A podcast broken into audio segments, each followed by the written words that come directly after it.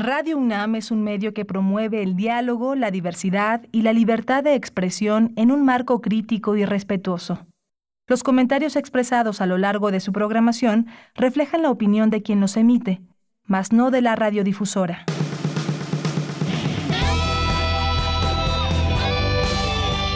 Prisma RU. Relatamos al mundo.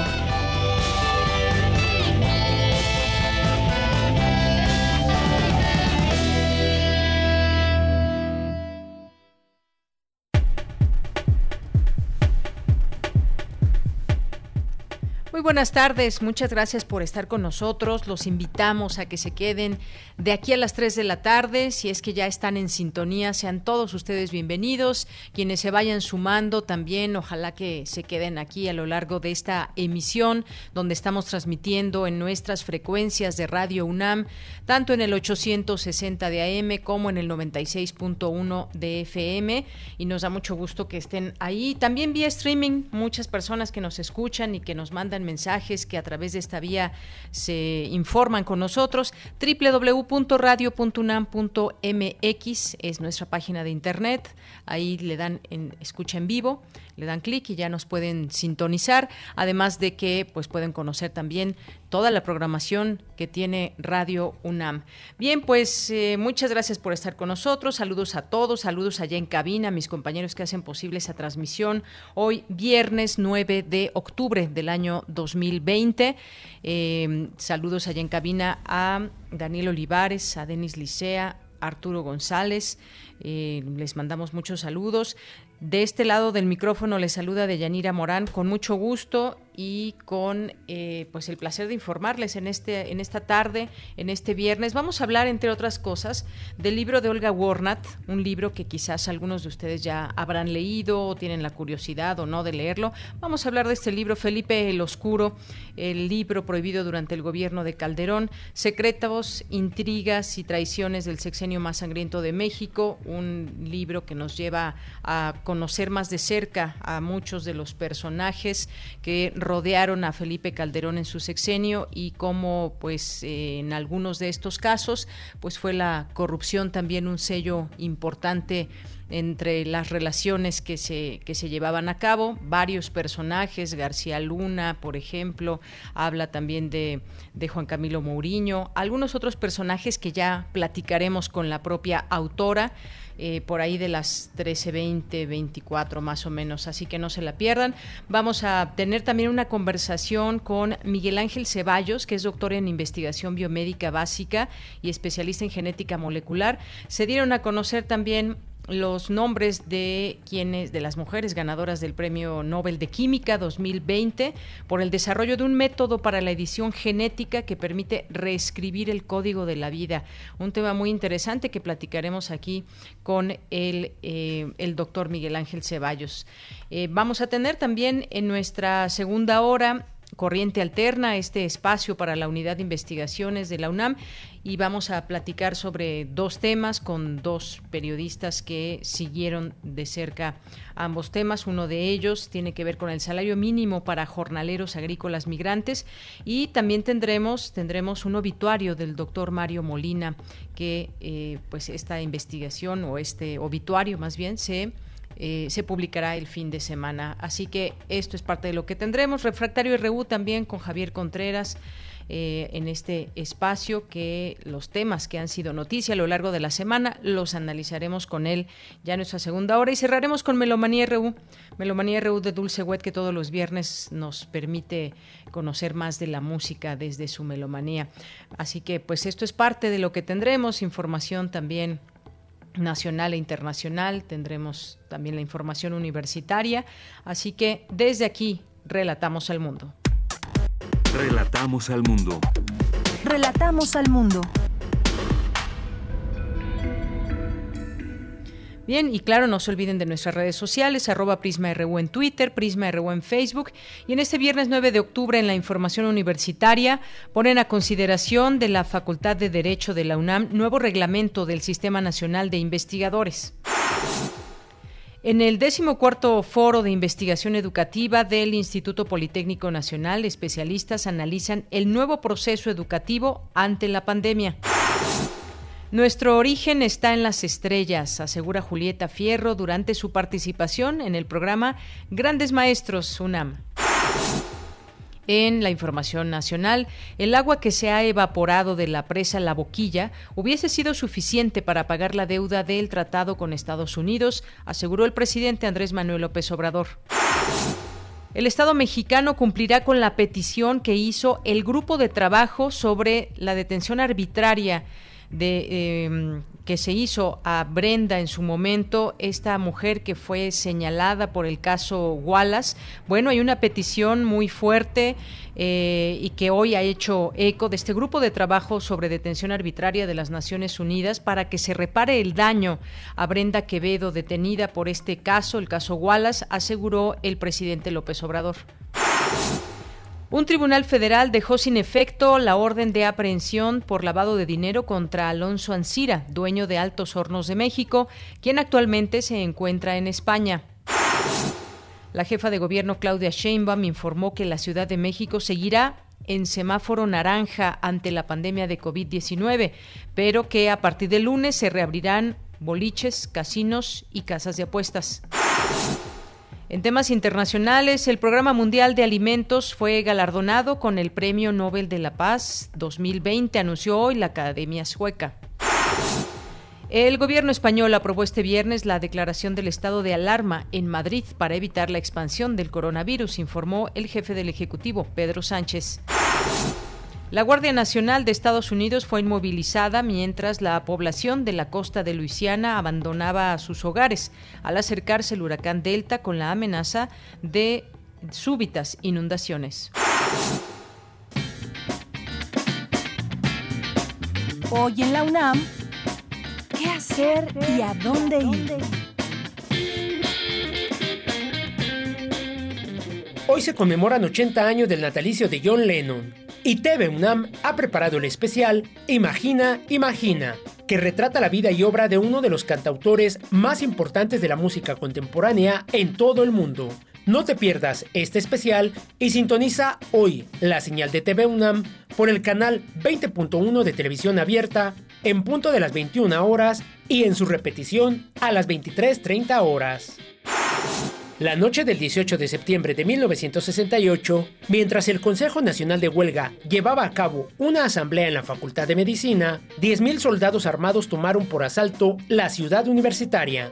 En el marco de las actividades del proyecto M68, Danza UNAM presentó Cartografías de la Resistencia, serie de intervenciones coreográficas en diversas coordenadas de la Ciudad de México. No te puedes perder el montaje dancístico a cargo del taller coreográfico de la UNAM que ocupó la explanada de la Facultad de Medicina el 18 de septiembre de 2018 donde 50 años antes, tanquetas del ejército ocupaban la ciudad universitaria. Disfruta de estas intervenciones dancísticas e ingresa al sitio www.danza.unam.mx diagonal coordenadas 4.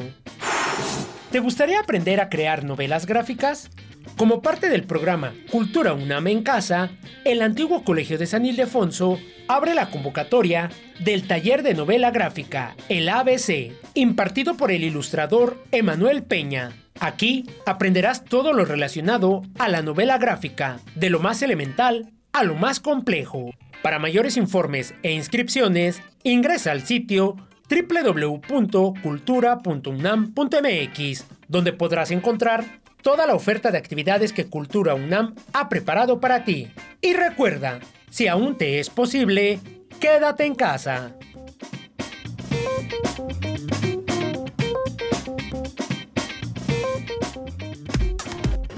Prisma RU. Relatamos al mundo.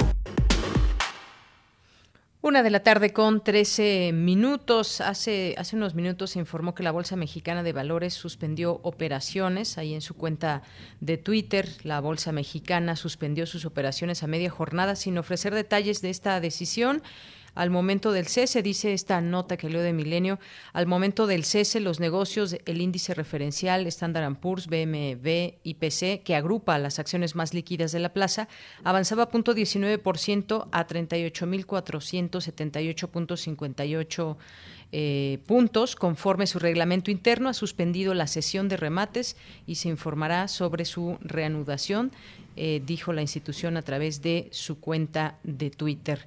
Bien, pues después se darán a conocer más detalles. Y nos vamos a la información de salud, a actualizarnos al día de hoy.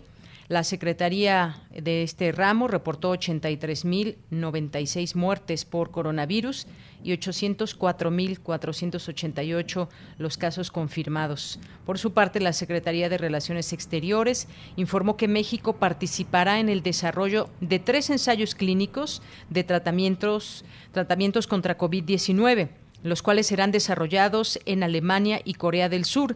Mientras tanto, y en el tema aquí en la Ciudad de México, esta mañana la jefa de gobierno Claudia Sheinbaum informó que la Ciudad de México se mantiene en semáforo epidemiológico color naranja para la siguiente semana. También anunció nuevas reaperturas y modificación de algunas medidas por COVID-19. Vamos a escucharla.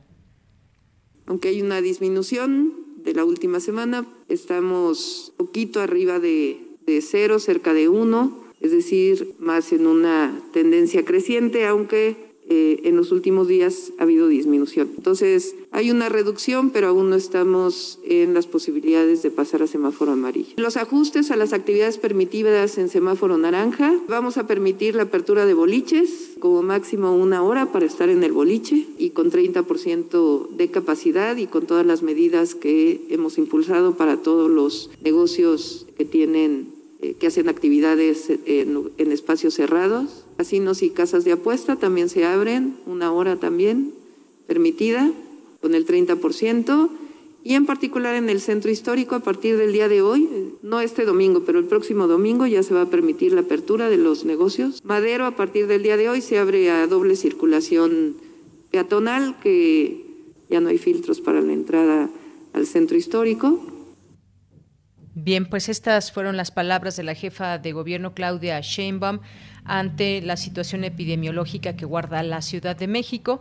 Y bueno, se, se abrirán ya eh, en esta etapa, lo que ya escuchábamos, algunos sitios donde pues normalmente se converge entre amigos, hay encuentros de amigos en los boliches, casas de apuestas y demás decisiones que esperamos sean completamente fundamentadas y que se dé la posibilidad realmente de cumplir las reglas que suponemos estrictas en estos sitios que son lugares cerrados y sobre todo pues también el número de personas que puedan estar conviviendo en un mismo espacio.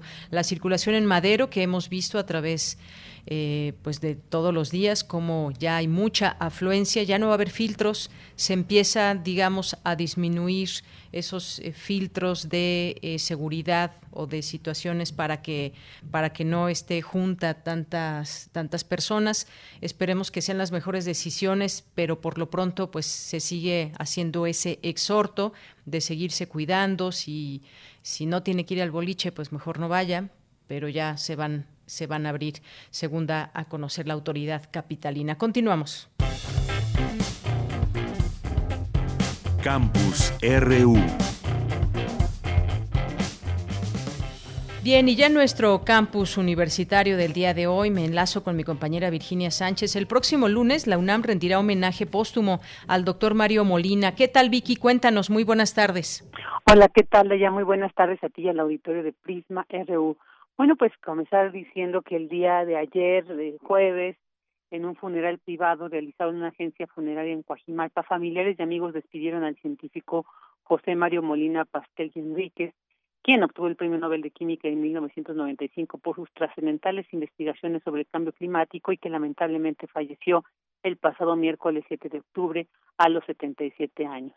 Y debido a las medidas sanitarias que exige pues el momento de la pandemia que estamos viviendo, solo se permitió la presencia de 15 personas no mayores de 65 años. Entre los asistentes a dar las condolencias a la familia y hacer la guardia de honor, estuvo presente el rector de la UNAM, Enrique Graue, quien al salir de esta de esta funeraria, pues algunos meses aseguró que se trata de una gran pérdida, pues es uno de los mejores ejemplos de la fortaleza y vitalidad de la ciencia mexicana, refiriéndose, por supuesto, al científico Mario Molina, quien dijo, pues se caracterizó por la sencillez de un sabio y anunció sobre un homenaje póstumo que se le realizará el lunes en la UNAM, su alma mater. Escuchemos algo de lo que dijo el rector. Un hombre espléndido, ¿eh? un hombre sincero, un hombre cordial, con la sencillez del sabio. ¿eh? Así se fue. El lunes tendremos un homenaje en la universidad. Bueno, esto fue muy corto lo que dijo, pero bueno, ya se anunció ahí este homenaje que estaremos, por supuesto, atentas y atentos a su realización.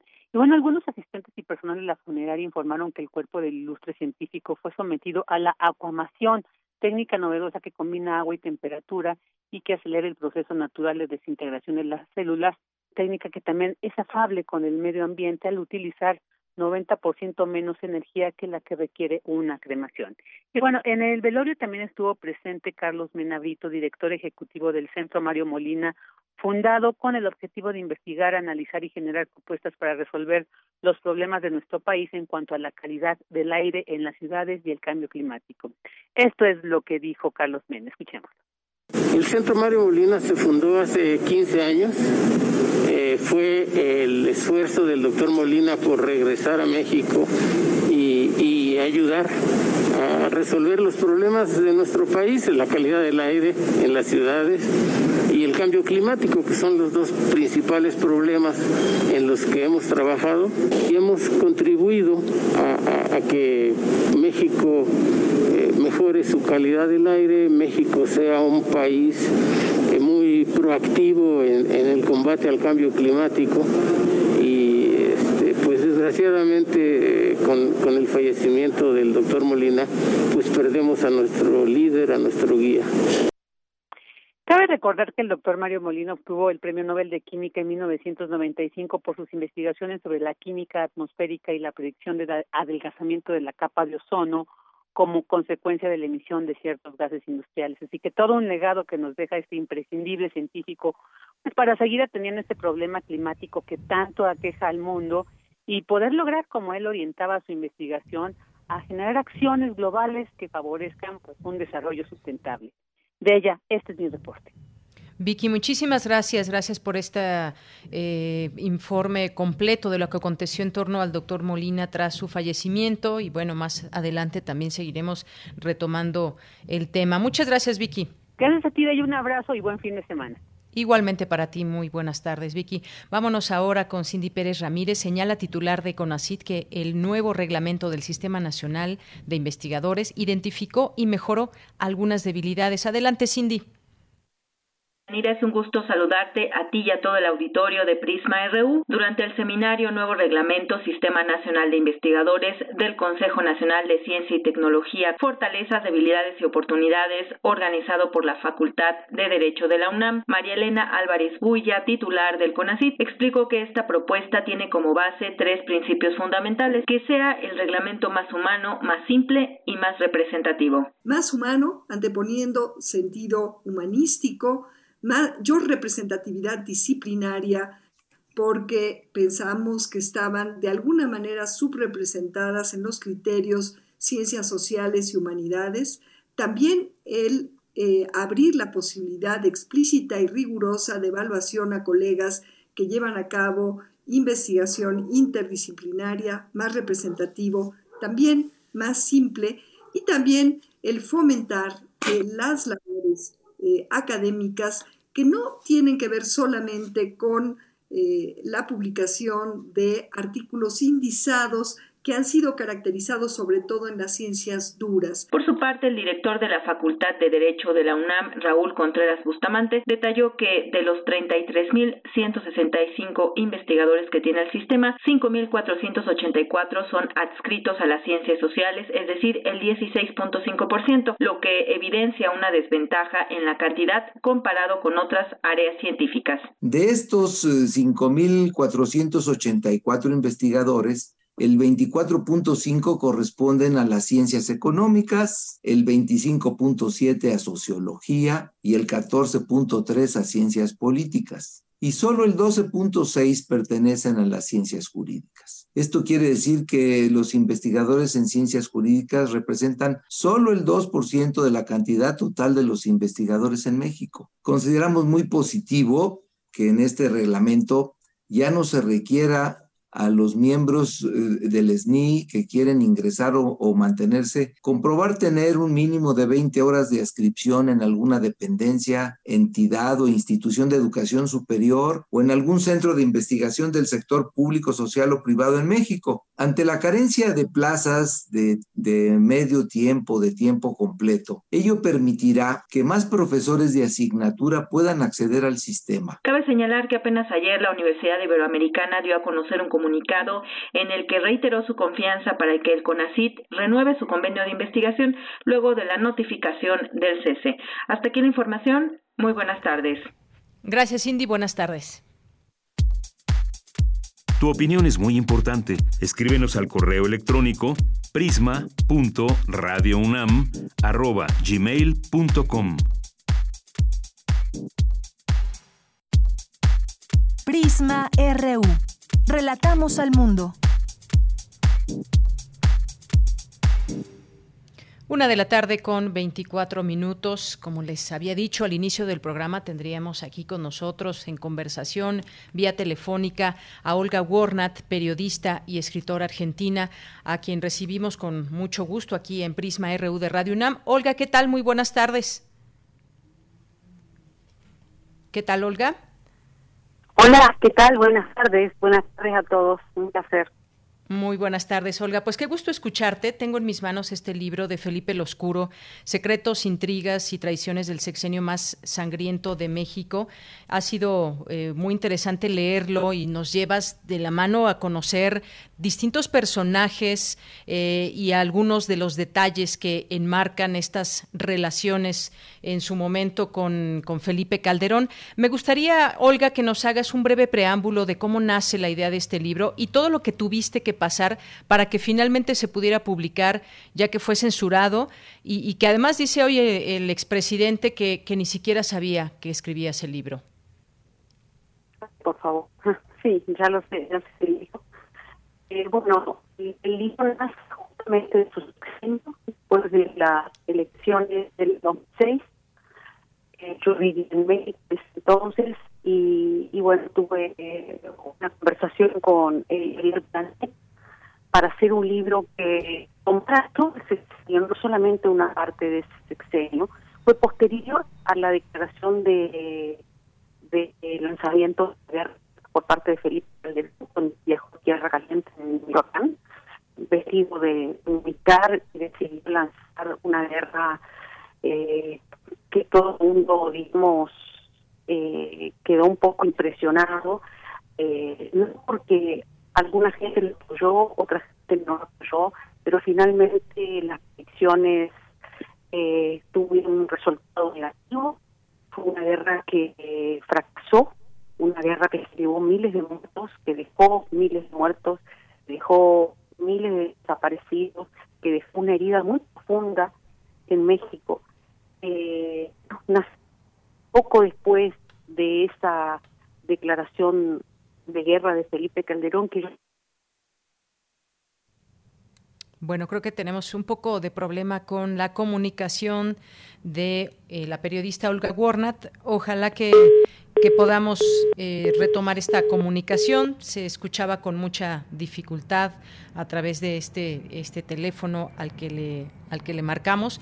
Pero bueno, ojalá que podamos seguir platicando con ella. Eh, nos estaba platicando un poco este, este preámbulo, del cual además eh, pues lo podemos encontrar en, en, el libro, todo lo que conllevó esta investigación y lo que pasó alrededor, que fueron pues amenazas a su persona, a su familia, y fue pues un trabajo que finalmente sale a la luz en estos, en estos tiempos y justamente en, un, en momentos importantes donde pues hace poco tiempo eh, pues se rechazó el, partido eh, México Libre de Felipe Calderón y, Margarita Zavala, y también está este juicio contra Genaro García Luna en Estados Unidos. Así que pues también eh, es un, un time un timing político interesante en este sentido. No estamos pudiendo recuperar la comunicación con ella, eh, así que bueno, pues en algún momento si la podemos retomar ya me avisará la producción y en tanto pues eh, hablaré un poco de, de este libro, de su contenido, quizás algunos ya lo leyeron, nos pueden compartir también su opinión eh, sobre lo que aquí se dice, o pues quienes para los que no lo han leído, pues les platicaré un poco de qué trata. Hay varios personajes, hay varios personajes que de los que da cuenta Olga Warnat en este libro, cercanos en su momento y algunos eh, también hasta la actualidad cercanos a Felipe Calderón, que tejieron, tejieron, tejieron redes de corrupción, de nepotismo, de gente que propició ambientes delictivos, eh, fabricación de culpables. Este último, última eh, pues parte también me gustaría que conversáramos con ella. Me dicen que ya está en la línea, lo cual me da muchísimo gusto.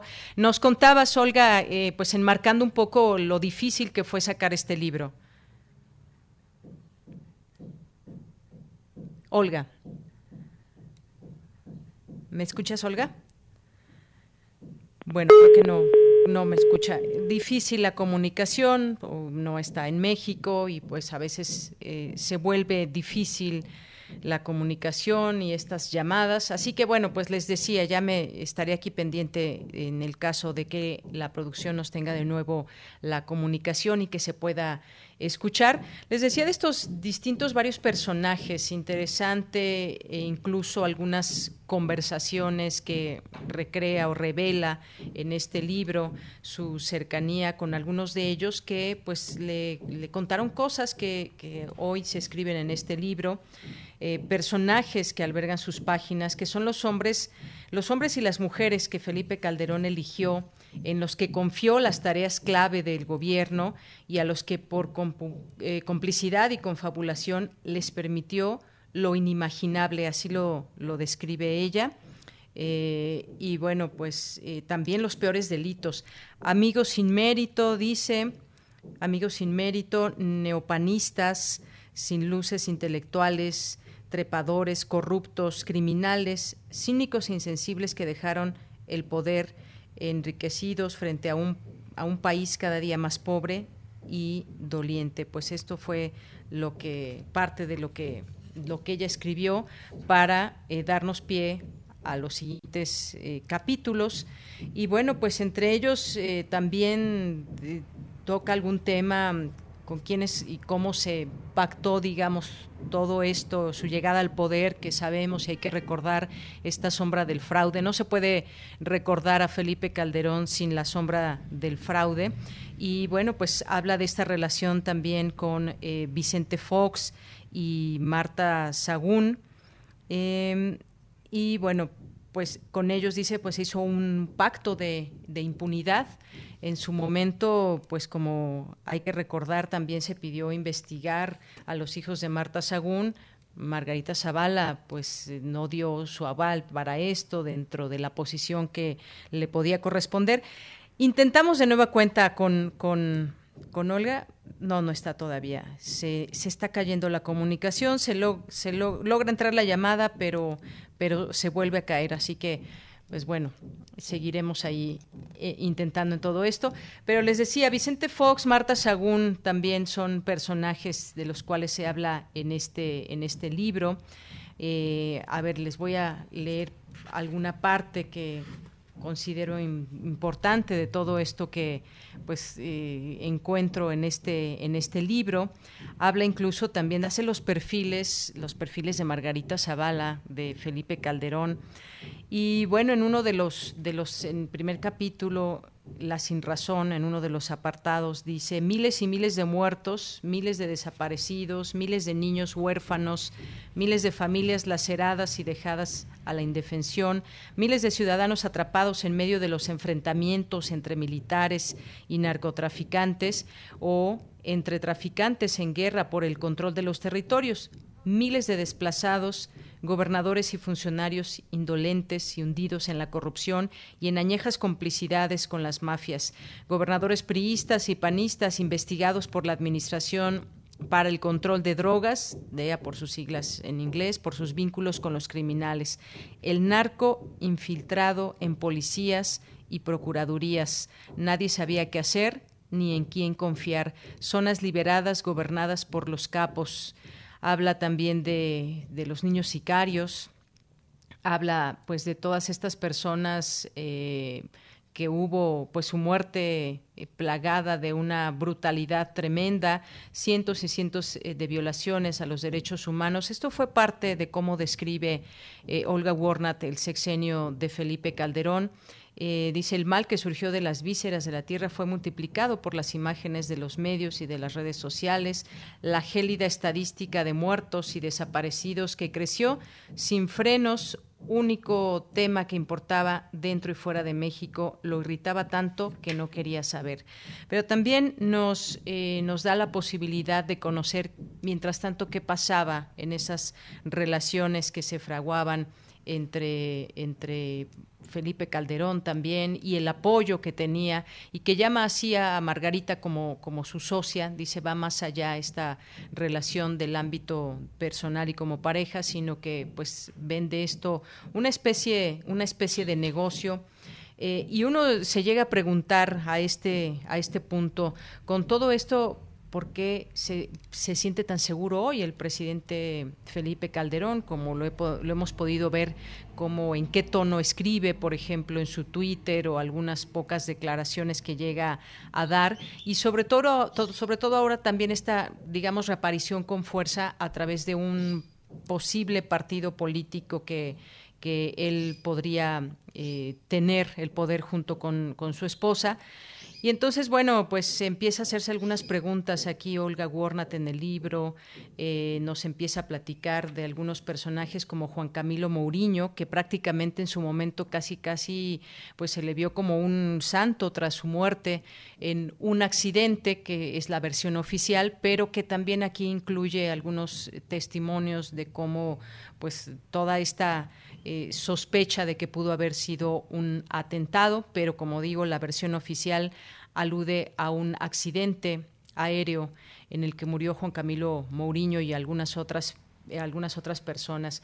En este libro también podemos encontrar eh, pues un apartado que se llama Malas Compañías y habla por ejemplo, también del caso de Rosy Orozco. Rosy Orozco, que fue, ustedes quizás les suene un poco el nombre, una persona que está ligada con, eh, con las víctimas de trata, que pues bueno, erigió todo un centro también para supuestamente proteger a las víctimas, mujeres eh, de trata y de también violaciones, pero cómo pues se enriqueció junto con, junto con su esposo en este sentido y pues bueno, hace toda una semblanza también de quién es Rosy Orozco, su esposo y todas las eh, pues las amistades que hay en torno a esta pareja y también cómo hubo un enriquecimiento y una, una confianza tremenda de parte del, del expresidente eh, Calderón. Y en otra parte del libro también Olga Warnat se pregunta qué sabe García Luna de Calderón para que éste lo siga protegiendo. O al revés, ambos son cómplices en esta aventura de locura, corrupción y muerte. Y pues bueno, cita distintas fuentes también, algunas eh, pues muy claramente en todo esto, quiénes son, qué contaban. Se refiere también al alcoholismo del expresidente eh, Felipe Calderón, que en su momento pues valió una situación muy, muy fuerte también ahí con, con una periodista que se corrió por haber mencionado siquiera esa posibilidad de que, de que el expresidente eh, pues tuviera este problema de alcohol. Aquí se habla claramente en este, en este libro sobre el tema y pues bueno, también es parte de lo que, de lo que relata Habla también de Marta Sagún, de que fue el símbolo del enriquecimiento indebido, eh, exitosa lobista de los negocios de sus retoños, nunca le preocuparon los, los pobres, pero construyó una fundación de supuesta ayuda a, los desprotegidos, misma que en realidad sirvió de tapadera de los enjuagues de la tribu, dice aquí Olga Warnat. Habla también de las propiedades de Felipe Calderón y Margarita Margarita Zavala en este sentido. Y bueno, pues esto es también parte de lo que, lo que nos va relatando. Y también en este perfil que hace de Margarita Zavala, pues habla de habla de, de, sus hermanos, por ejemplo, y cómo también pues tuvieron de alguna manera participación o se les dieron ciertas oportunidades, digamos, entrecomillado, a sus hermanos. Lo mismo también hace una, una un perfil de Felipe Calderón, eh, pues, la mala relación que tenía con su padre, por ejemplo. Y bueno, pues es parte de lo que podemos encontrar en este, en este libro. Pues desafortunadamente ya no, ya no pudimos entablar comunicación con Olga Warnat. Habíamos buscado esta, esta entrevista para, para todo el público, pero bueno, nos quedamos con este pequeño, breve resumen que, que les, eh, que les comenté sobre este libro y pues hoy Genaro García Luna, como sabemos, pues enfrenta enfrenta un juicio. Ella habla específicamente también de cómo creó culpables a lo largo, a lo largo del sexenio de Felipe Calderón y el poder tan grande que tenía. Espiaba a todos, hasta, hasta su familia, sus más cercanos, a todo mundo espiaba. Eh, quería preguntarle también en torno a las reacciones que ha habido en torno a este libro y la manera en que se ha vendido. El caso ABC también es un caso muy importante que menciona eh, como un manto de impunidad dejó a las víctimas hasta hoy sin justicia.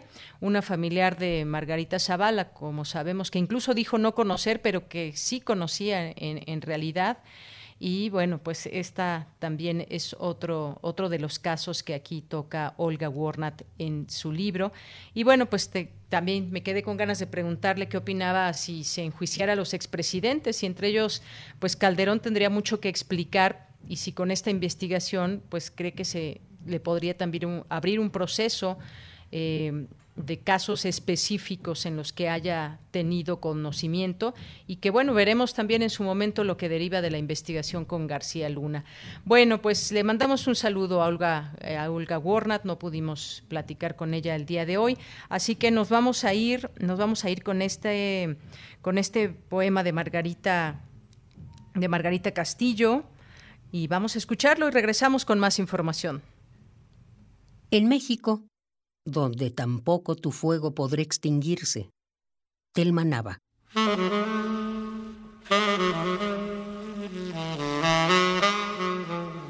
¿Será porque hoy tu fotografía junto a mí es una lámpara de fuego y ha venido un poeta de España que persigue tus pasos por la calle de Nápoles en la Ciudad de México?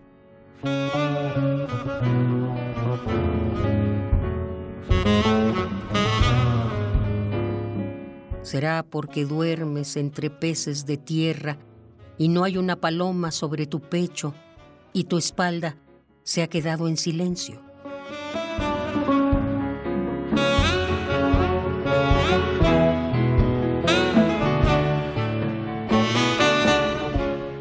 Será porque estás un poco más cerca de nosotros y una rosa de estaño aparece desnuda entre tus manos.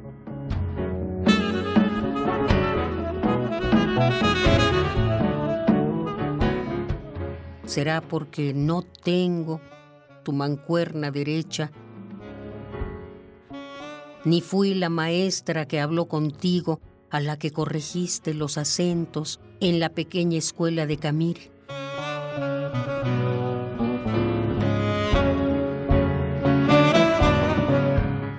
Yo solo soy una mujer que tiembla cuando dice tu nombre.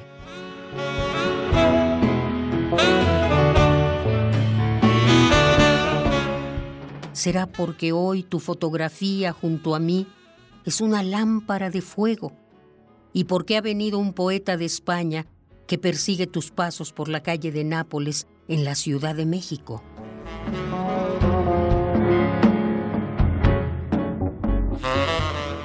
Yo, Solo soy una mujer que tiembla cuando dice tu nombre. Che, comandante.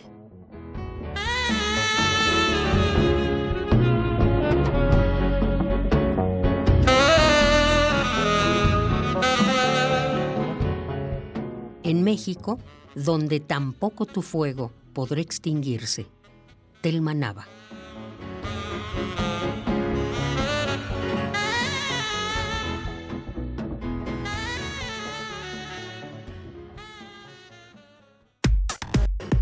Relatamos al mundo. Relatamos al mundo. Porque tu opinión es importante, síguenos en nuestras redes sociales, en Facebook como Prisma RU y en Twitter como arroba PrismaRU. Una de la tarde con 43 minutos. Quiero darle la bienvenida en este espacio a Miguel Ángel Ceballos. Él es doctor en investigación biomédica básica y especialista en genética molecular bacteriana investigador del Centro de Ciencias Genómicas de la UNAM. ¿Qué tal, doctor? Bienvenido, muy buenas tardes. Muchas gracias por invitarme. Pues gracias a usted por aceptar, doctor, qué gusto tenerlo aquí. La científica francesa Emmanuelle Charpentier y la estadounidense Jennifer Doudna ganaron este miércoles el Premio Nobel de Química por desarrollar un método de edición del genoma que puede explicarse como unas, digamos, tijeras moleculares que ofrece la promesa de curar enfermedades hereditarias e incluso el cáncer algún día.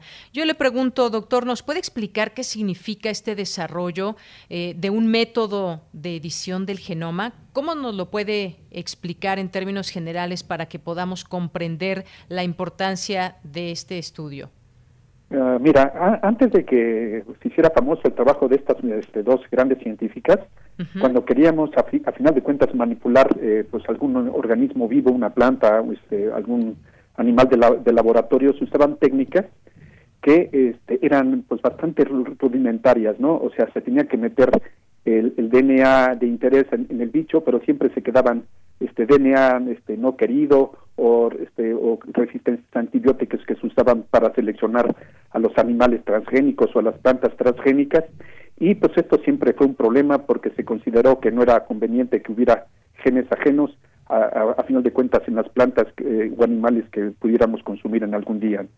Entonces estas dos mujeres se tomaron eh, en cuenta unos estudios que había hecho este, hace muchos años un este, español que me extraña que no se le que no se le dio el premio Nobel, que a final de cuentas es el, fue el que descubrió este, con precisión el mecanismo, este Francis Martínez Mujica, que, él trabajaba con una bacteria marina, Aloferax, y él describió este, el, sistema que después estas dos mujeres, Carpentier y Dovna, eh, este, utilizaron para modificar este, organismos superiores. ¿no? ¿En qué consiste este, este sistema? Este sistema se basa en una proteína y un pequeño eh, molécula de RNA. Entonces, el RNA se puede programar este, y, se puede permitir y, determinar qué gene queremos modificar. Y, este, y, la, y la proteína lo que hace es localizar dónde, este, dónde se quedó esta pequeña molécula en el genoma y corta ahí el genoma y después, eh, engañando la célula, los eh, investigadores lo que pueden hacer es este, eh, meter información adicional que puede ser desde modificar una sola base o meter o quitar grandes pedazos este, de DNA. Y esto se hace eh, de una manera súper rápida y además una cosa así esencial, no se queda este DNA ajeno, no se quedan pedazos de vector, no se quedan resistencias a antibióticos. Lo único que permanece en el organismo son, son los cambios este, en general deseados. Digo en general porque el sistema, aunque es muy, muy bueno, siempre hay este, cambios indeseados en algunos de las muestras que se hacen, que se le llaman cambios este, off target del inglés que bueno eh, que eh, hay que reconocer y eliminar. Pero realmente fue una revolución no solo para la, este, la biotecnología sino también para una revolución para los la gente que trabaja con organismos superiores no ahora se puede hacer genética muchísimo más ágil en, y este en un, tiempo este récord y además este con, con poco dinero no ahora de, de hecho hay laboratorios ya en México que se usa eh, cotidianamente esta técnica. Ahorita recuerdo a la doctora Hilda Lomeli, que ella trabaja con el pez cebra, y para hacer sus mutantes, pues utiliza esta técnica que inventaron Charpentier y Duovna, este, pues básicamente todos los días, ¿no? Esta técnica se le llama este, CRISPR-Cas9, ¿no? CRISPR este, eh, son eh, los pedacitos de RNA que son importantes para este sistema y Cas9 es la proteína que hace la acción de cortar el DNA. Pues qué interesante todo esto, porque además abre la puerta a pues situaciones alentadoras como eh, pues la posibilidad de entender más algunas enfermedades, eh, ambas trabajando de los dos lados del Océano Atlántico, pues desarrollaron este método que usted nos dice, el CRISPR-Cas9, que puede utilizarse para cambiar el ADN de animales, de plantas y microorganismos con una gran precisión. Esto es quizás también algo que debemos comentar. Se habla sobre el tema de que esto pues no solo revoluciona la ciencia básica, sino que permitirá nuevos tratamientos médicos revolucionarios. Háblenos un poco de esto, doctor, cómo podríamos ir o se podrían los científicos ir descubriendo pues la posibilidad de curar algunas enfermedades. Uh, este, bueno, todavía esto es una tirada a este, largo plazo. Este, De hecho, este, hay gente que se quiso adelantar. Por ejemplo, hay un chino, He Jiankyu, que, este, que este, de una manera absolutamente ilegal eh, cambió el genoma de dos este, gemelas y les, este, y les cambió un gene que tiene que ver con eh, la, capacidad de enfermarse de SIDA o no, ¿no? Es un receptor del, del virus la, la comunidad se enojó muchísimo por esta por esta situación. De hecho lo corrieron después de la universidad y fue un desastre. Pero efectivamente eh, hay un montón de, este, de, enfermedades genéticas que solo son este, cambios de un solo nucleótido o, de pocos nucleótidos. Este, por ejemplo la enfermedad este, de este, la crueldad de Huntington o este o las hemofilias este, las anemias este, de tipo eh, falciforma este, que se podían, con una eh, ingeniería eh, eh, genómica bien planeada, pues este, curarlas, ¿no? Una, una, pareja que, sepa que, son proclives a heredar a sus hijos a esta enfermedad, lo que hacen es hacer una fertilización in vitro, se hace la edición genómica en los huevos fecundados, este, se decide cuál, cuál huevo fecundado tiene pues, curada ya la enfermedad genética y se vuelve a implantar en la madre ya tendremos este, a unos hijos que ya este, ni ellos ni sus descendientes pueden tener este tipo de enfermedades, ¿no? Pero no solo eso, también podemos modificar, por ejemplo, este, animales para que sean más productivos, ¿no? Por ejemplo, hacer que las vacas este, sean eh, más musculosas o que las manzanas tengan más vida, vida de anaquel o que sean resistentes a las plagas. En realidad este, no tiene ahorita eh, pues, límites esta edición genómica. Realmente es una herramienta extremadamente promisoria. De hecho, también es un negociazo, ¿eh? ¿Ah, sí? Este, sí, fíjate que ahora hay un montón de compañías que precisamente están empezando este, a ofrecer eh, estos servicios, ¿no? Por ejemplo, hay uh, compañías como este Recombinogenic que trabaja en edición este, de plantas y animales e incluso este, hay compañías que ya eh, ofrecen si estos servicios al menos este, en un futuro para, eh, pues bueno, manipular el genoma humano, ¿no? De hecho, una de las investigadoras, este, Carpentier, pues tiene acciones en, un par de estas compañías este, que en un futuro ofrecerán este tipo de servicios ya cuando la técnica esté eh, mucho más este, uh, puntualizada, ¿no? De hecho, fíjate que te quería comentar algo también adicional. Este, uh, fíjate que le dieron el premio Nobel este, a, a Carpentier este quienes tienen la patente de la de la técnica no son ellas no sino es un este es un es, un chino del del, eh, del Feng Shang del MIT hubo una pelea este, allá por los este, la, década pasada este, entre MIT y Harvard y pues a final de cuentas se la quedó este MIT que eran pues a final de cuentas em, trabajaron un poquito después utilizando las las ideas básicas de Carpentier y Doudna para eh, afinar el, proceso, ¿no? Y, este, y, de hecho de formar compañías con la idea en mente de comercializar este tipo de, este, de, técnicas, ¿no? Pero ellos se quedaron con la patente y el dinero. Bien, bueno, pues sí, es un buen dato que nos, que nos comenta. Y, qué bueno que también eh, recuerda este caso, este, este caso del científico chino Jin Kui, que reveló que había ayudado a crear los primeros bebés eh, editados genéticamente del mundo para tratar de crear resistencia a un futuro contagio con el virus del SIDA, porque su trabajo, como usted recuerda, fue denunciado en todo el mundo como una experimentación humana poco segura por el riesgo de causar cambios no intencionados y, que, pues bueno, todo esto llevó también a una discusión ética. Cuénteme de esta parte también, doctor, con todos estos estudios, la parte ética, las cuestiones éticas en la comunidad científica, ¿cómo se da esta parte?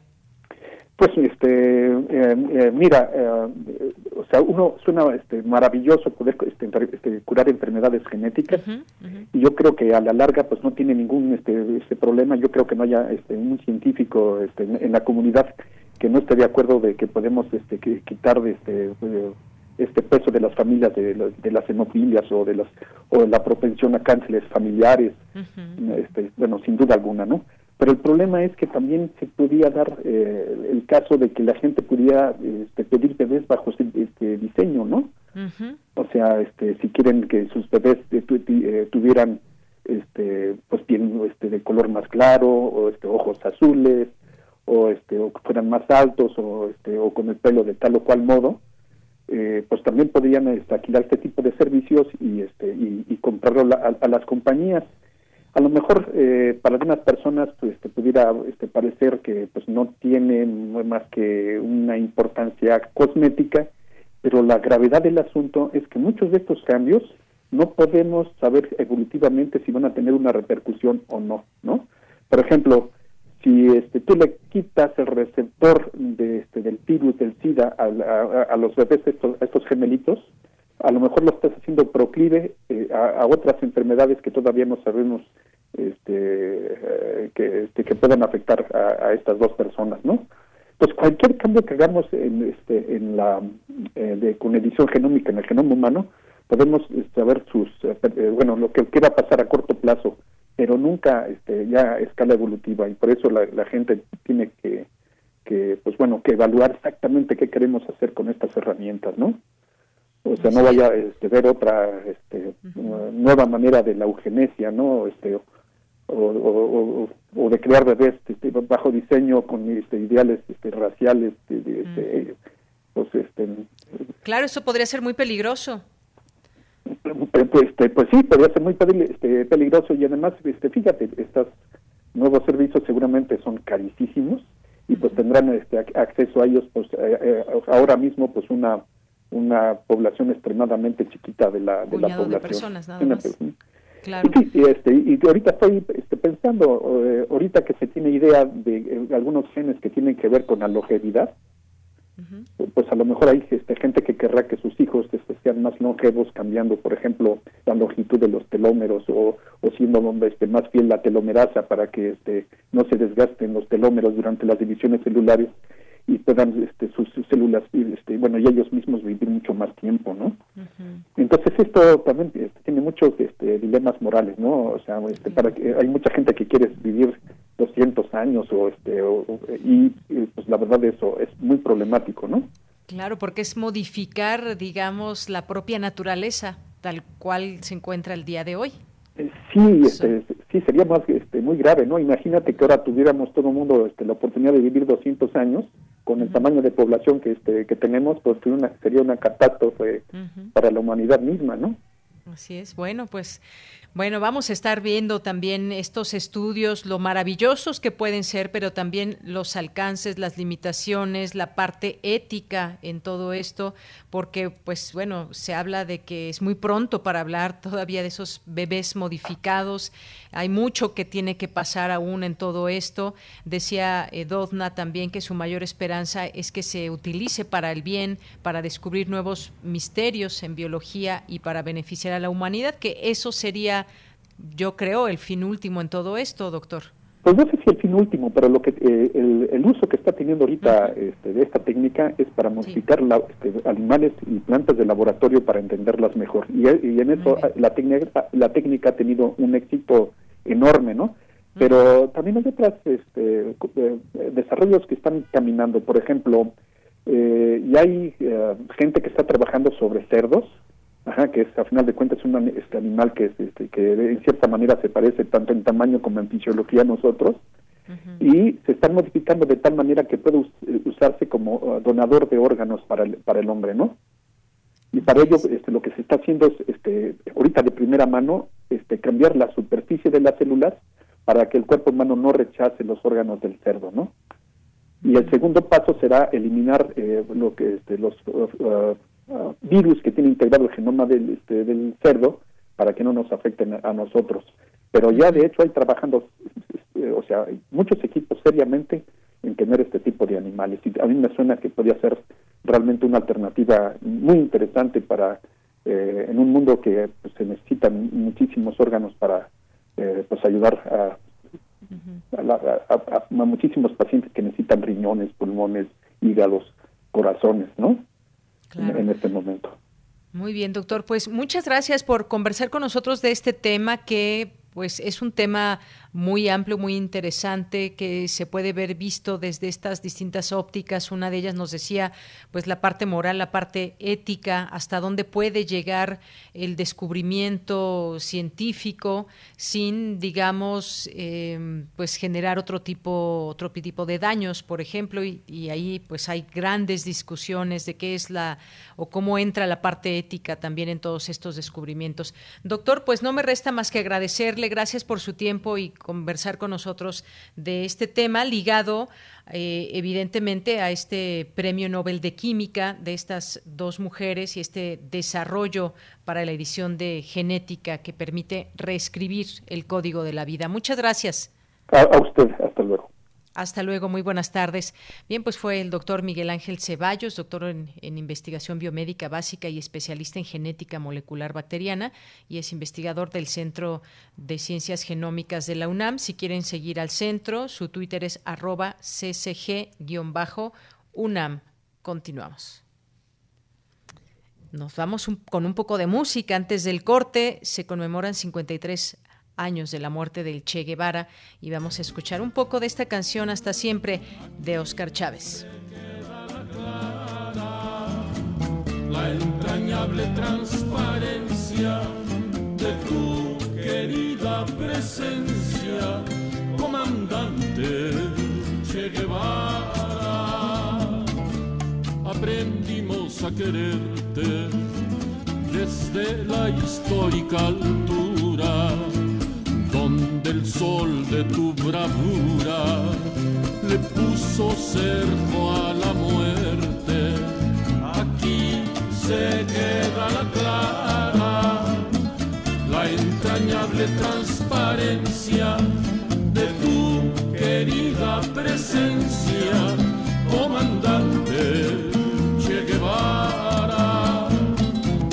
Tu mano gloriosa y fuerte desde la historia dispara, cuando todo Santa Clara se despierta para verte, aquí se queda la clara, la entrañable transparencia de tu querida presencia, comandante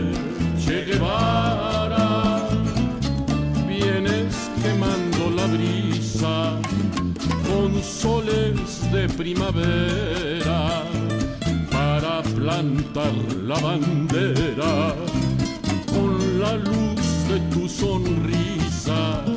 Aquí se queda la clara, la entrañable transparencia de tu querida presencia, comandante.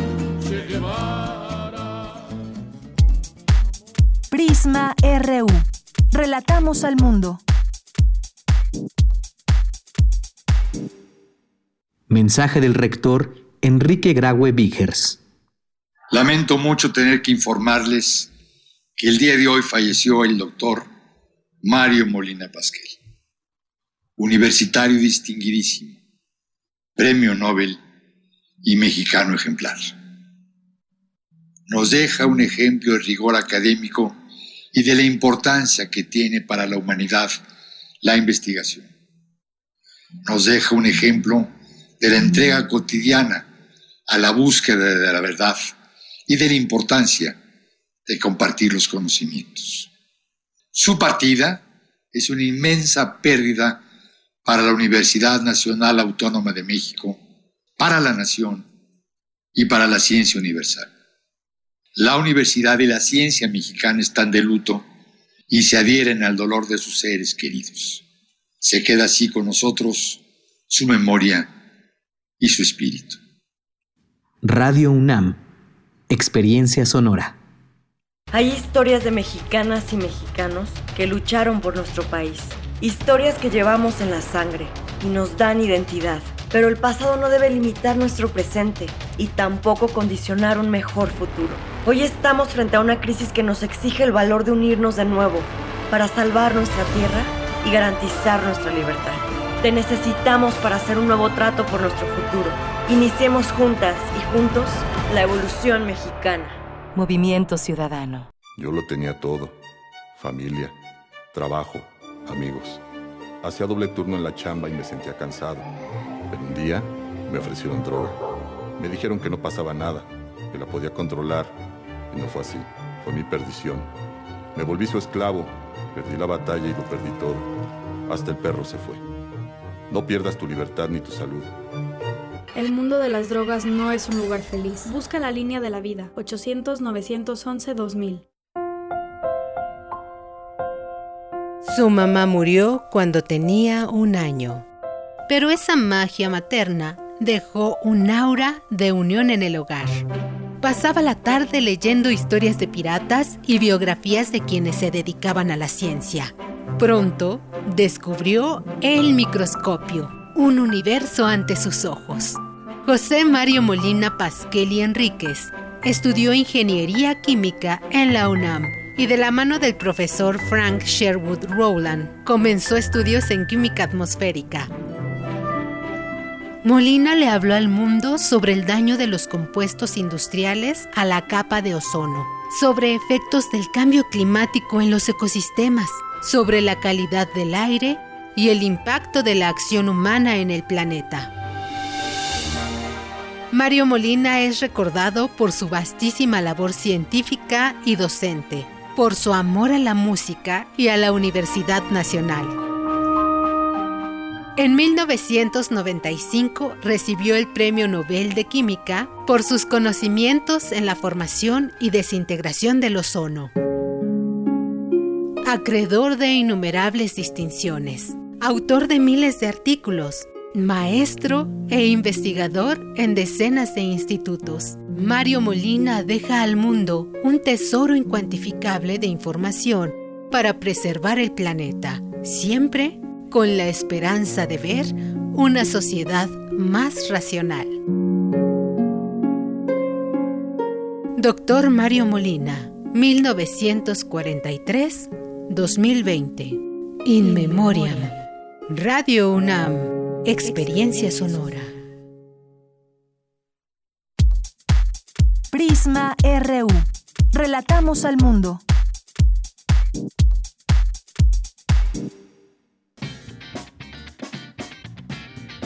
Mañana en la UNAM, ¿qué hacer y a dónde ir?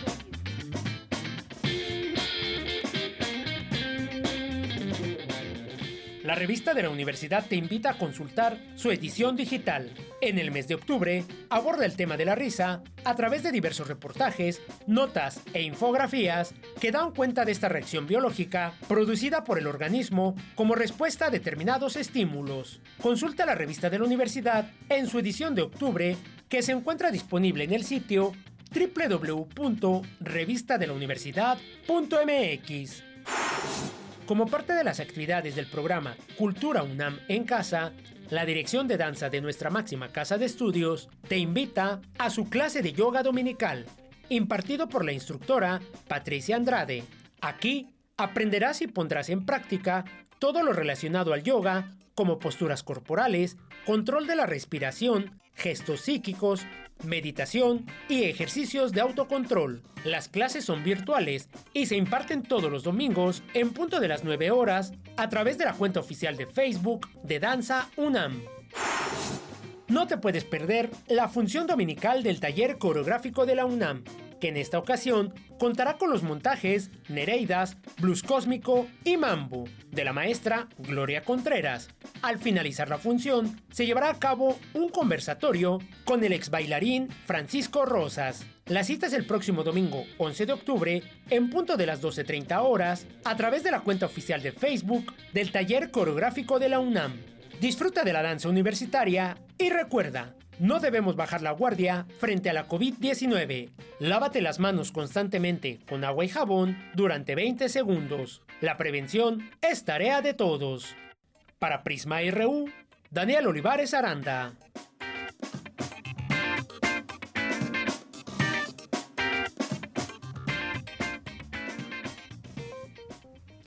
Son las dos las dos de la tarde con ocho minutos. Muchas gracias por continuar aquí con nosotros. Antes de mandarles saludos a todos ustedes que están presentes aquí en las redes sociales, hubo una noticia que salió el día de hoy.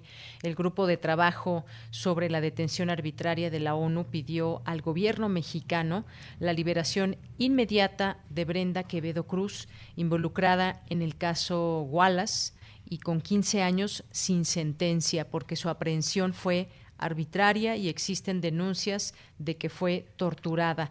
El grupo de trabajo considera que Teniendo en cuenta todas las circunstancias del caso, el remedio adecuado sería la liberación inmediata de la señora Quevedo Cruz y otorgarle el derecho exigible a una indemnización y otras reparaciones de conformidad con el derecho internacional.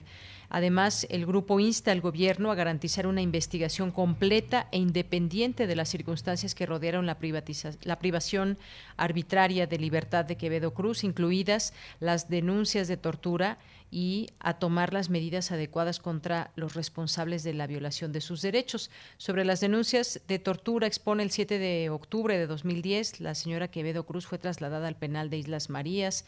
Este grupo de trabajo concluyó que las violaciones al derecho a un juicio justo son de tal gravedad que otorgan a la detención de Quevedo Cruz un carácter arbitrario bajo la categoría 3. Brenda Quevedo Cruz está acusada de secuestro y homicidio de Hugo Alberto Wallace Miranda, por lo que se encuentra detenida desde 2005. El Estado mexicano eh, ya respondió el, presidente López Obrador, dijo que cumplirá el Estado mexicano con la petición que hizo el grupo de trabajo sobre detención arbitraria de las Naciones Unidas para que se repare el daño a Brenda Quevedo detenida por este caso Wallace. Y la señora Isabel Miranda de Wallace también ya responde a todo esto y pues bueno, no está de acuerdo con esto que dice este grupo de la ONU, alega que eh, pues fue informada hasta después y que esto no puede ser posible, que se avisó primero a la defensa y que es parte de la estrategia que pues se tiene armada en torno a la defensa de, de Brenda Quevedo Cruz. Pero este caso tiene mucho más de lo cual se puede hablar y de cómo en este caso la familia también y el grupo que defiende a Brenda, pues habla de que fue un delito fabricado y que ella es inocente. Estaremos ante una situación muy, muy grave. Seguiremos, eh, pues dando continuidad a esta información. Hoy importante dar a conocer todo esto dentro de los temas nacionales. Y bueno, pues muchas gracias rápidamente aquí a, Pablo Padilla, a Mario Navarrete, a Raúl Parra, Edgar Chávez, que nos dice, lástima que en el final de su vida se haya prestado el jaleo político detrás de la pandemia. Eh, aquí nos hace un comentario también. Gracias Marco Cruz, gracias Silvia Morales Andrade. Eh, también nos dice Loamacort. buenas tardes. ¿Podría dar más información sobre el taller de novela gráfica? Ya que entré al sitio de Cultura UNAM y no hay datos al respecto. Gracias. Bueno, nos está escuchando Daniel, que dio a conocer esta información y ahorita, ahorita lo informamos, por supuesto. Muchas gracias por su pregunta y comentario.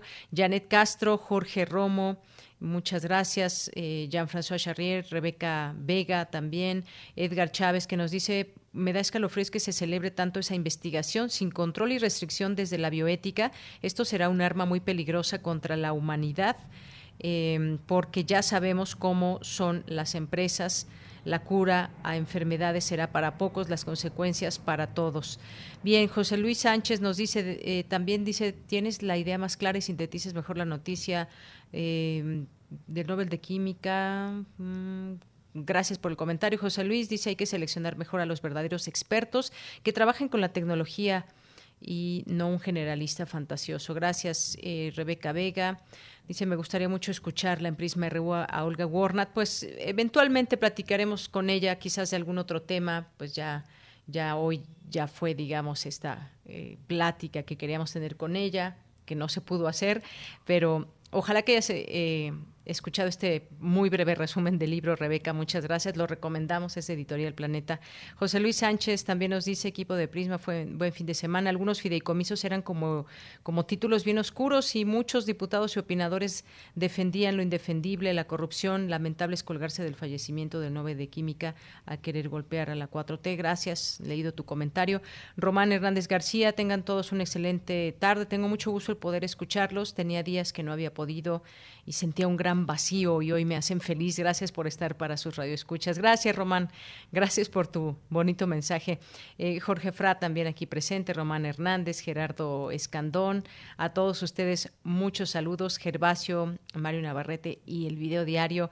Nuestros amigos de Corriente Alterna que en un momento escucharemos aquí en este espacio. Flechador también, muchas gracias.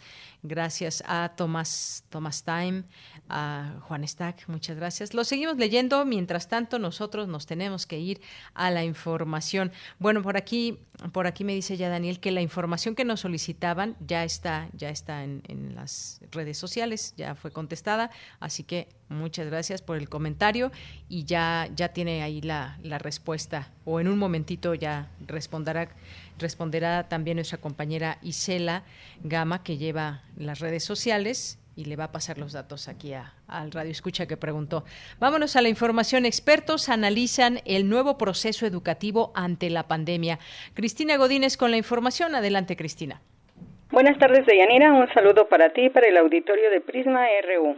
En la inauguración de este foro, que lleva por título La formación del talento 4.0, aportes desde la investigación educativa, el director del Instituto Politécnico Nacional, Mario Alberto Rodríguez Casas, dijo que en esta actividad diversos especialistas examinarán las contribuciones científicas y tecnológicas que impulsan ese proceso educativo. A través de las actividades programadas, conoceremos las primeras evidencias de esta apuesta educativa en nuestra casa de estudios, incluyendo la implementación de herramientas digitales en el proceso educativo propias de la cuarta revolución industrial que cobran mayor relevancia en estos tiempos de confinamiento social. Rodríguez Casas explicó que el foro de investigación educativa será virtual. A través de las actividades programadas, conoceremos las primeras evidencias de esta apuesta educativa en nuestra casa de estudios, incluyendo la implementación de herramientas digitales en el proceso educativo propias de la cuarta revolución industrial que cobran mayor relevancia en estos tiempos de confinamiento social. Por su parte, el secretario académico del IPN, Jorge Toro González, comentó que se vive una condición inédita en todos los procesos educativos al trabajar de manera virtual debido a la pandemia y, por lo tanto, hay que ser innovadores y tener nuevas visiones educativas para aprovechar las experiencias en estos ambientes y mejorar la educación en línea. Deyanira, este es el reporte. Buenas tardes.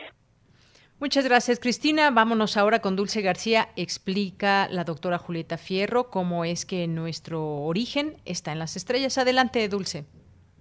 Deyanira, muy buenas tardes a ti al auditorio de Prisma RU. El universo está formado por el espacio, el tiempo, la materia y la energía. Una de sus propiedades es que está en continua evolución. En el marco del programa Grandes Maestros que lleva a cabo la UNAM, la doctora Julieta Fierro, académica del Instituto de Astronomía, brindó la conferencia El fin del universo, en donde explicó qué pasará en un futuro con la expansión de este. La galaxia de Andrómeda va a chocar con la nuestra Las estrellas están tan lejos que se van a atravesar y solamente el gas se va a comprimir, va a dar origen a otras estrellas, brotes de nuevas estrellas, después se va a reorganizar nuestra galaxia el hoyo negro del centro de la galaxia va a crecer mucho y finalmente, después de miles de millones de años, vamos a formar parte de una hermosísima galaxia elíptica con 200 mil millones de estrellas y un super hoyo negro en el centro, ya con poco gas porque se van a haber formado muchas estrellas nuevas. Julieta Fierro detalló que hay muchos modelos para explicar el origen y la evolución del universo. El más común dice que del vacío surgió energía que luego se transformó en materia. Posteriormente el universo comenzó a expandirse y al hacerlo se enfrió. Pero agregó que se sabe que conforme pasa el tiempo disminuye la temperatura en el universo. Dijo que los seres humanos estamos hechos de los elementos que fabrican las estrellas. ¿Y de qué estamos hechos nosotros? Pues justamente de lo que fabrican las estrellas, carbono, nitrógeno, oxígeno, estrellas como el Sol.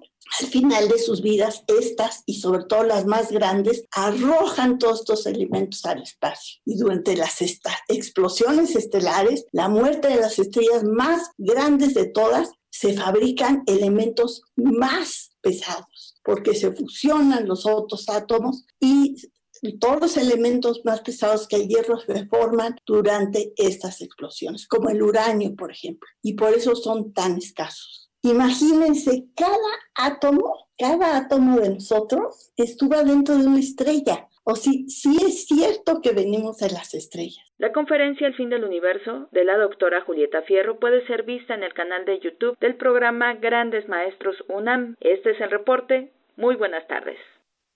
Muchas gracias, Dulce García. Nos vamos ahora a las breves internacionales con Ruth Salazar. Internacional RU. Varios países europeos registran cifras récord de contagios de coronavirus desde que comenzó la pandemia. En esta la segunda ola. Los casos más fuertes se registran en Alemania, Rusia y la República Checa, mientras que en España el gobierno central dictó el estado de alerta para Madrid y varios municipios vecinos donde se presentan altas cifras de contagiados el Banco Mundial estima que la economía de Latinoamérica se contraerá un 7.9% este año por el impacto de la pandemia del coronavirus, especialmente debido a una caída de la demanda externa y el colapso del turismo, y estimó para 2021 un prometedor 4%.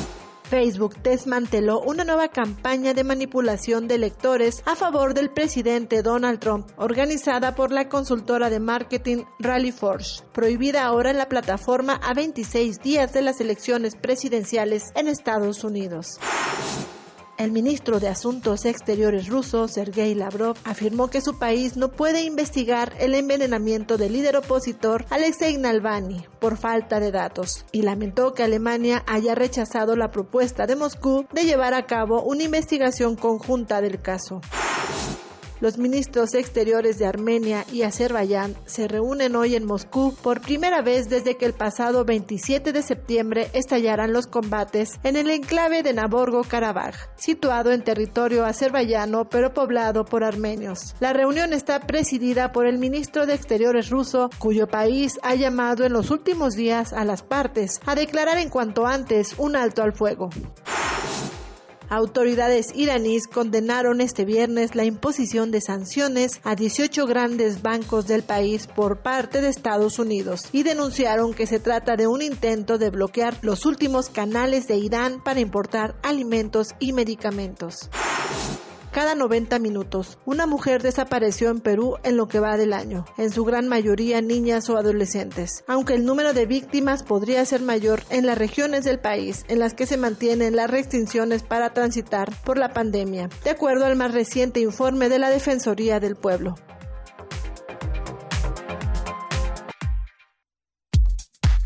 Prisma RU. Relatamos al mundo.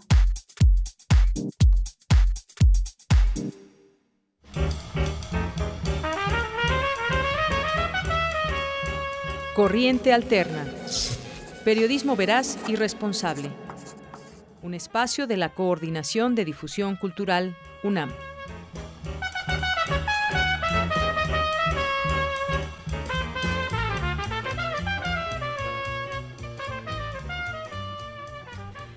Bien, pues estamos ya en este espacio de corriente alterna, esta unidad de investigaciones y hoy nos da mucho gusto recibir a dos personas que forman parte de este proyecto. Vamos a platicar primero sobre eh, un, eh, un trabajo que saldrá publicado este fin de semana y ya está en la línea telefónica Justin Montercid, eh, que pues es estudiante de lengua y literaturas hispánicas ¿Qué tal, Justin? ¿Cómo estás? Muy buenas tardes. Hola, muy buenas tardes, doña Nira.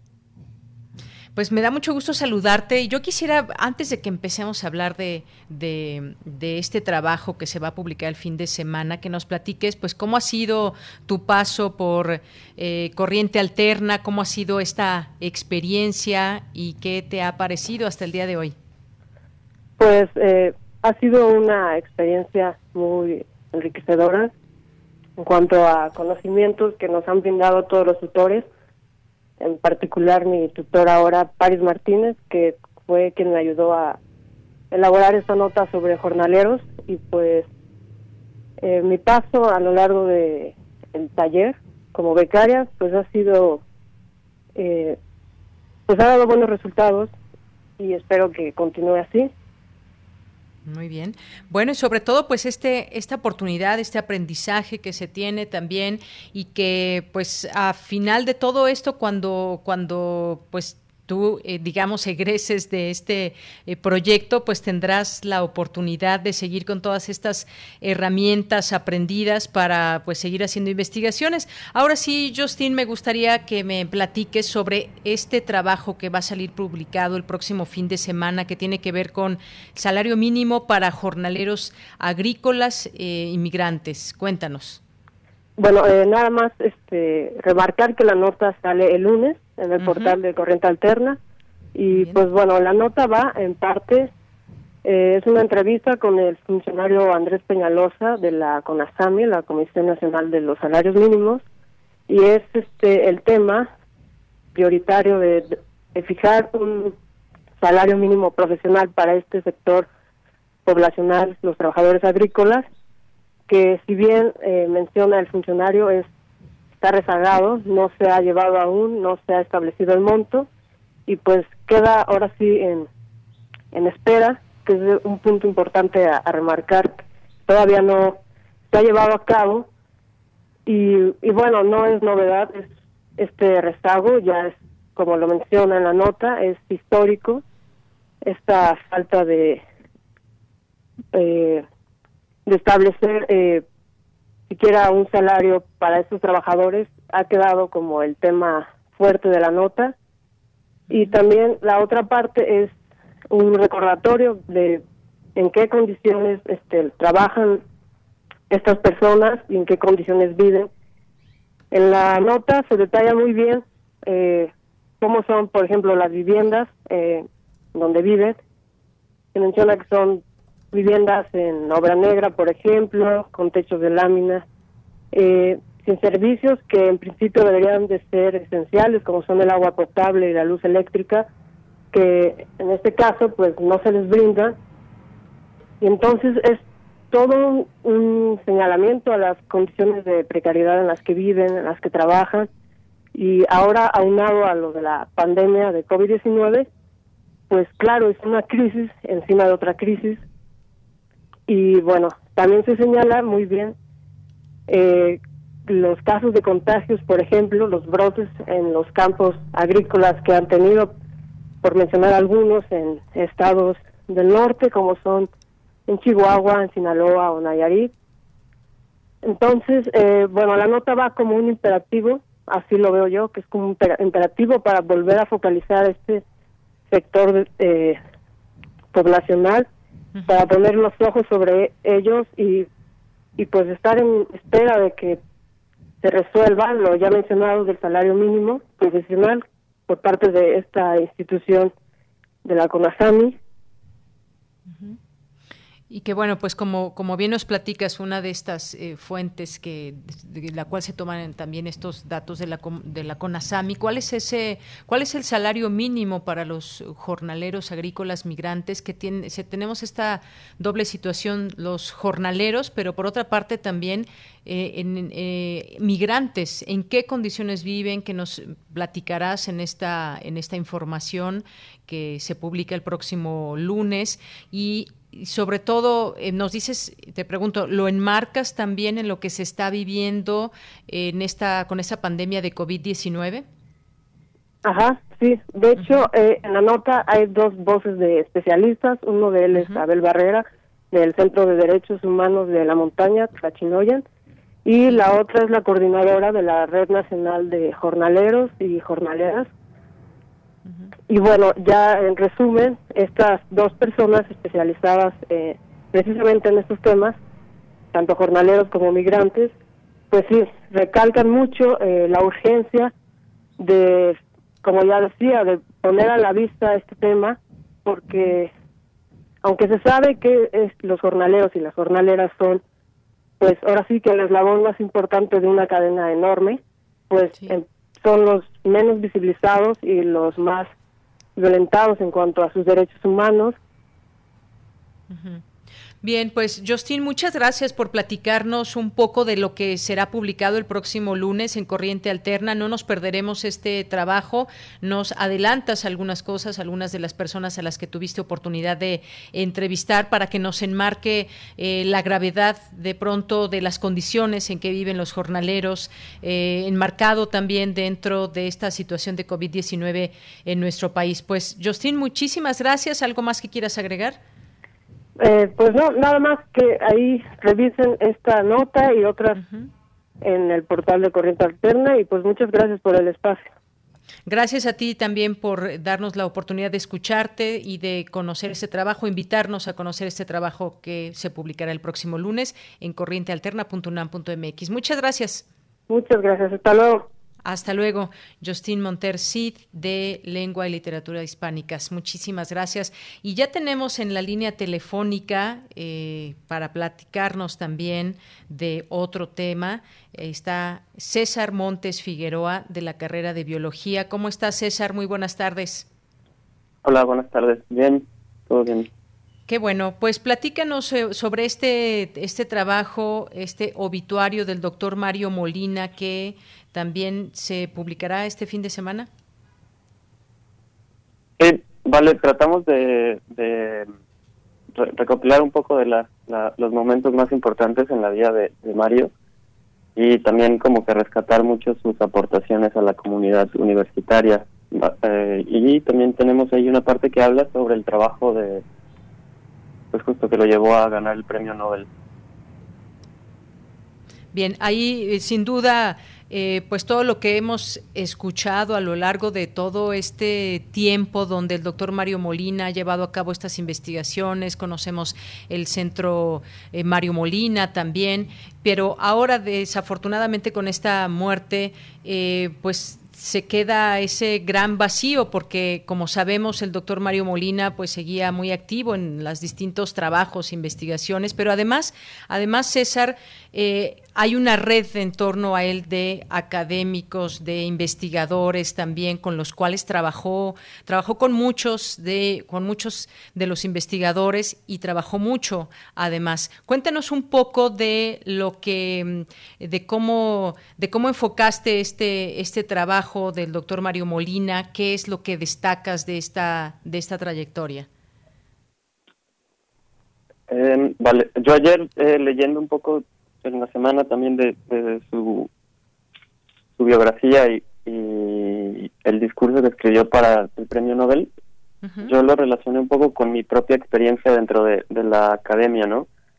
Él habla de cuando terminó su doctorado, eh, trató de seguir estudiando y tenía, tenía varias opciones. Es lo, lo que a mí me pasó cuando entré, digamos, también a un laboratorio tú llegas y de pronto te plantean opciones de, qué es lo que hay por investigar y, él cuenta que pues de pronto escogió algo que nunca había trabajado antes, ¿no? Que era lo de las ciencias atmosféricas, que al final fue su pues lo que guió del resto de su trayectoria y de su vida, trabajar por las ciencias atmosféricas y, la contaminación ambiental en, ese sentido.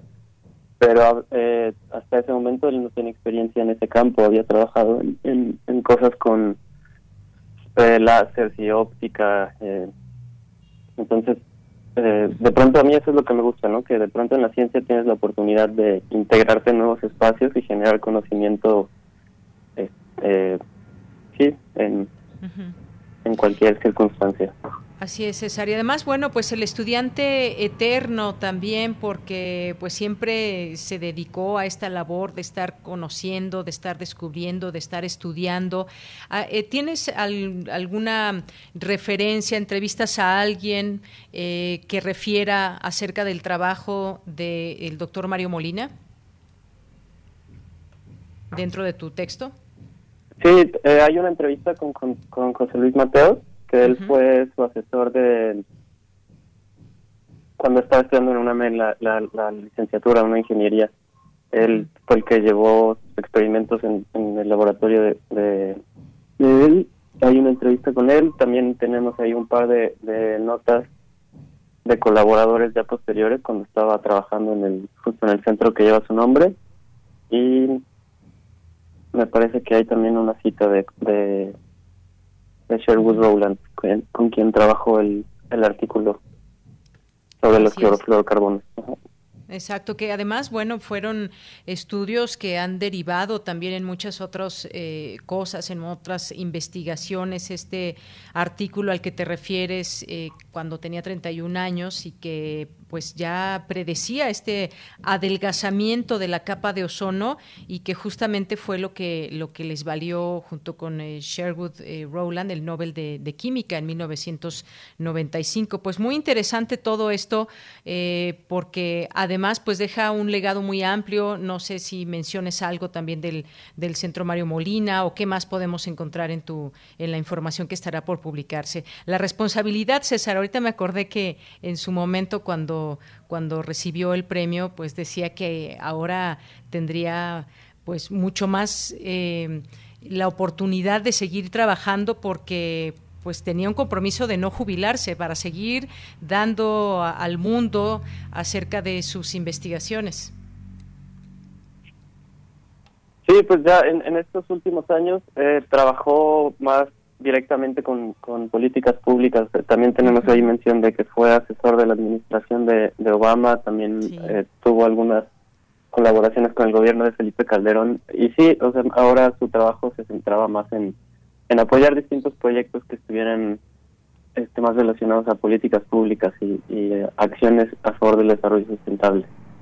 Así es, bueno, pues sí, un, un, gran trabajo que se queda porque además pues eh, fue pionero en ampliar la difusión de, de, sus investigaciones, no se limitaba, no veía límites el doctor Mario Molina en todo esto y pues eh, también decía a veces que se le buscaba por parte de los periodistas por cosas que estaban fuera de su campo de estudio, por ser premio Nobel, pero pues finalmente eh, pues él aportó mucho en estos casos, en estos temas específicos y de los que derivaron muchos otros, otros estudios. Pues César, muchas gracias por estar con nosotros aquí en Prisma RU de Radio UNAM, por comentarnos pues parte de este obituario que será publicado el fin de semana en Corriente Alterna. ¿Quieres agregar algo más, César? Eh, solo sí destacaría esa parte de, del papel de la ciencia, eh, más allá de, buscar respuestas, también tiene ahí un papel social muy importante que fue uno de los grandes aportes de Mario. Muy bien. Bueno, pues leeremos este trabajo. ¿Cuándo, ¿cuándo sale publicado, César? Me parece que mañana. Mañana, muy bien. Pues ahí lo leemos en este espacio de Corriente Alterna. Muchísimas gracias, te mandamos un abrazo.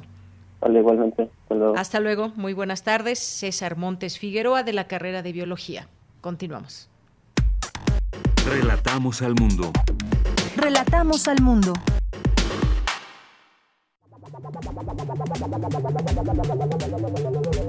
El refractario, RU. Bien, pues ya estamos en el refractario de esta semana con el maestro Javier Contreras, maestro en Derecho y profesor de la FESA Catlán y la Facultad de Derecho de la UNAM. ¿Cómo estás, Javier? Muy buenas tardes. Hola, ¿qué tal? Deyanira, muy buena tarde para ti, para todo el amable auditorio de Prisma RU. Pues llegamos nuevamente al final de la semana y tenemos algunas notas que valdría la pena comentar y considerar. Y me gustaría empezar con lo siguiente, que en todo caso serán como temas conectados los primeros dos. Recientemente salió una editorial en este diario británico de Financial Times que algunas personas lo tomarán como una referencia, otros pues no tanto, donde mencionan en su encabezado si el presidente López Obrador es the new strongman, el nuevo hombre fuerte en América Latina y sobre todo desde una perspectiva autoritaria. Eh, este eh, editorial, más allá de lo que se pudo haber mencionado en la conferencia matutina del presidente y en otros espacios de análisis y discusión en los medios de comunicación mexicanos, pues ha sido ya ampliamente criticado en diversos espacios, incluso a nivel internacional. Valdría la pena y les invitaría mucho a nuestra auditoría que revisen en este en esta red social laboral LinkedIn eh, el perfil de eh, Ian Bremen. Ian Bremer, pues es un editorialista igual de temas este económico, político, financieros y compañía, y hace una crítica muy severa justamente a este editorial del Financial Times y me gustaría en todo caso por colocarme también yo en una posición. Me parece abiertamente exagerado. Es decir, creo que se antojaría muy difícil hablar de un esquema de autoritarismo en México como lo plantea el Financial, porque hay que entender también la evolución de la ciencia política y de los entendimientos de democracia tanto en Reino Unido como en Estados Unidos. En todo caso, pues partir de estas concepciones occidentales liberales clásicas que tienen este pues este tipo de analistas políticos donde todo se ve desde una forma totalizadora, es decir, o eres 100% demócrata liberal o eres autoritario represor, cosa que para la historia de un continente como América y particularmente hablando de América Latina, pues se antoja complicado hablar de los estándares democráticos de Occidente clásico y liberal. Entonces, me gustaría justamente mencionar sobre este artículo que uno tendría que pensar que sí, efectivamente hay una serie de diferendos y problemas que incluso he remarcado en este espacio, como cuando hablamos acerca del uso de la tribuna presidencial para criticar a A o B medio de comunicación. Por supuesto que la relación de poder es desigual, pero esto no ha llegado bajo ninguna circunstancia a un tema de amenazas, llevar a cabo algún tipo de invasión militar, por ponerlo de esta manera, a las instalaciones de los diarios, cosas serias que pasan. Y recordemos un punto, por ejemplo, el caso de Nayib Bukele allá este, en Centroamérica, donde ahí sí fueron a meter militares a su Congreso, a su Parlamento. Entonces, si vamos a hablar de autoritarismos en América Latina, creo que hay que ser serios. El hecho de que un documento esté escrito en inglés no significa que es un documento mejor pensado. Bien, pues eh, sin duda y también pues la respuesta que dio el propio presidente al Financial Times dijo que este este medio siempre impulsó el modelo económico neoliberal en México y en el mundo y ese modelo ha fracasado y ellos deben de estar cuestionando eh, nuestro proyecto alternativo, dijo en el económico, en lo económico, en lo social, en lo político y que debería ofrecer disculpas al pueblo de México y el mundo porque la crisis se produjo por el modelo neoliberal. Ahí, ahí está también la respuesta del presidente en este sentido, Javier, pero también hay, nos tienes más información ligado a esto del frena y ahorita te hago un comentario también porque hay otro grupo que ya surgió. Adelante, por favor, y me gustaría entonces comentar lo siguiente. Desde estas perspectivas que tienen personajes como los que escriben también en el Financial Times, pues nos encontramos de repente con este movimiento que no sé si me atrevería a calificarlo a estas alturas del partido como popular, pero cuando menos sí una expresión legítima como todas en una especie, perdón, en un escenario democrático, que son estos eh, eh, manifestantes del movimiento Frena, ¿no? Este Frente Nacional anti López Obrador, ¿no? Valdría la pena preguntarnos lo siguiente.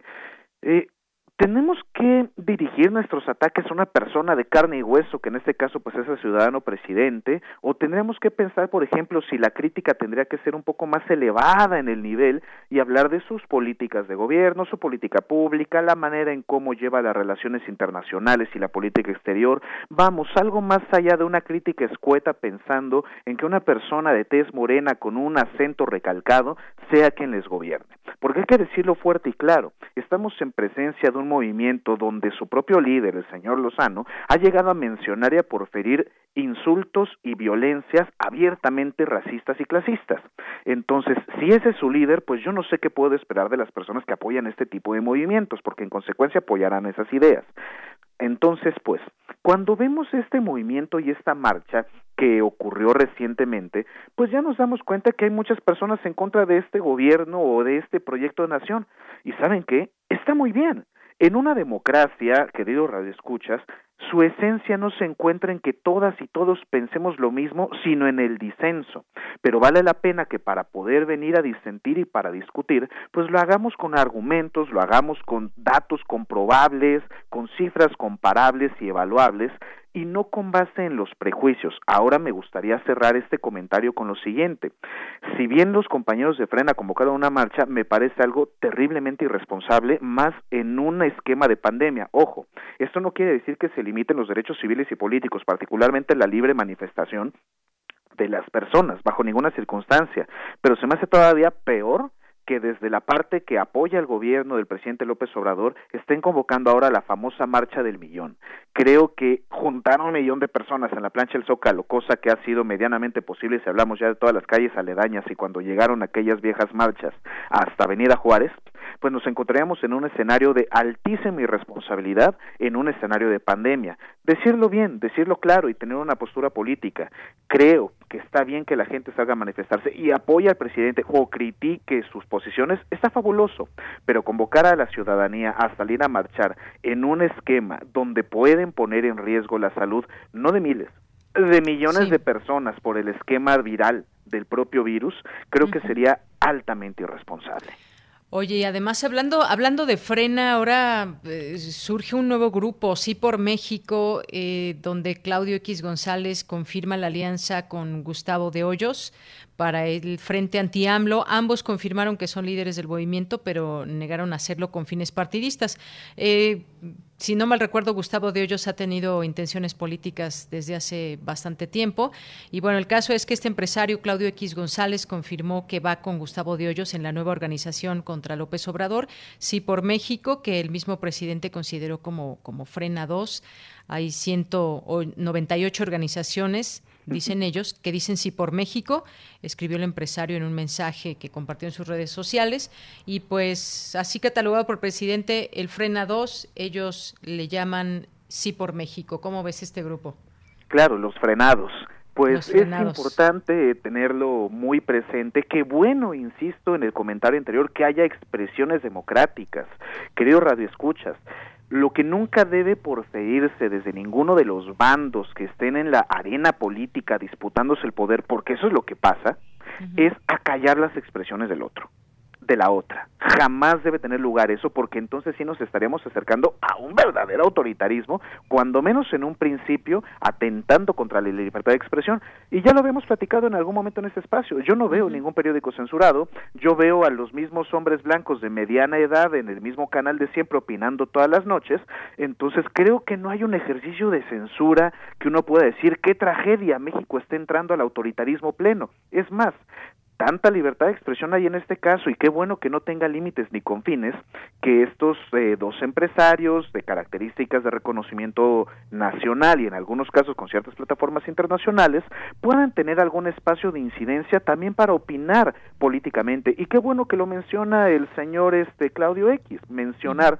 que esto no tiene tintes partidistas, eso ya lo comprobaremos eventualmente porque lo mismo decían los personajes de México Libre y miren dónde están, y ahora pensemos en que una expresión partidista no nos limita de de hacer una expresión política, es decir, para jugar a la democracia, para jugar a la política, uno no tiene que ser militante de un partido político. Celebro que la gente salga a manifestar sus posturas políticas porque eso habla también de un pueblo mexicano más educado y más echado para adelante para hablar en la mesa de la comida acerca de cuestiones políticas y romper justamente con esta vieja tradición de en la mesa no se habla ni de fútbol ni de religión ni de política. No, hablemoslo y hablemoslo fuerte y claro. Bien, Javier. Y bueno, vamos a cerrar con otro, con otro tema tan muy importante. Hace rato yo leía lo que dice la ONU para este tema en el caso, en el caso Wallace, y ya responde, responde también la señora Isabel Miranda de Wallace en todo esto, pero eh, pues hay una obligación hoy del, del Estado de Mexicano y que pues en su momento hay que recordar una eh, pues distintas investigaciones que revelaron cómo está plagado de, eh, de, situaciones anómalas en la parte legal, la integración en el caso específico de, Brenda, que lleva en la cárcel mucho tiempo y que no está sentenciada. Cuéntanos un poco rápidamente para despedirnos. Lo primero que tendríamos que tener claro de Llanería, y hay que mencionárselo al auditorio, es que tener a la gente en la cárcel llevando un procedimiento penal no es justicia. Hay una figura que se llama prisión preventiva que puede ser justificada u oficiosa dependiendo de los delitos que se encuentren contenidos en el artículo 19 constitucional y a partir de ahí es donde se decide si la gente va a enfrentar a la justicia guardadita en el tambo o va a estar en su casa con las medidas cautelares correspondientes y de control para que no se nos escape y llevar a cabo todo su proceso penal. El caso en específico de Brenda Quevedo, como una buena parte del caso Wallace, está plagado de irregularidades. La señora Wallace puede decir cuanto guste, la ex candidata Wallace, no hay que perder la memoria histórica del gobierno del distrito, eh, entonces Distrito Federal. Y podrá decir muchas cosas, pero a ver, creo que ya sería o se antojaría ampliamente complicado que la señora Wallace salga a acusar a un comité de Naciones Unidas y decir que están eh, parcializados, que tienen una opinión política y se están tratando de eh, organizar en contra de sus dichos. Perdónenme para las personas que pueden llegar a apoyar este tipo de posturas, pero creo que esto ya se trata francamente de algo ridículo, más pensando en un organismo de alta probidad como lo son los comités de Naciones Unidas. Ahora pues, esto bajo ninguna circunstancia debe confundirse con abandonar la bandera de la lucha antisecuestro. Por supuesto que no. Ese delito tiene que ser perseguido ampliamente porque se trata de uno de los delitos que lastiman más fuertemente el tejido social. Finalmente, el Estado mexicano en estos momentos no está obligado a tomar en consideración ese Comité de Naciones Unidas porque no hemos reconocido plenamente la competencia de ese comité en específico. Hay que recordar del que reconocimos competencia fue el de desapariciones forzadas. Entonces, si en algún momento se manda la carta para el reconocimiento pleno de la competencia, está fabuloso, pero por lo pronto se trata de una recomendación internacional y que cuando menos esta mañana el presidente López Obrador se ha comprometido a escuchar y en su caso responder y atender para brindar la justicia que tanto requiere esta mujer Brenda Quevedo. No es posible que alguien esté compurgando una pena de manera previa sin siquiera declararse una culpabilidad. Eso en cualquier lugar del mundo debe ser considerado una injusticia, porque recuerden, estar libre no involucra ser inocente. Eso es muy, muy, muy importante. Y estar preso no involucra ser culpable. Bien, pues Javier, Javier Contreras, muchísimas gracias como siempre por estar en este espacio. Nos escuchamos el siguiente viernes. Muchísimas gracias, Deyaneide, para todo nuestro amable auditorio. Cuídense mucho, que tengan un excelente fin de semana. Igualmente para ti. Hasta luego. Continuamos. Continuamos y nos vamos con Melomanía RU con Dulce Wet.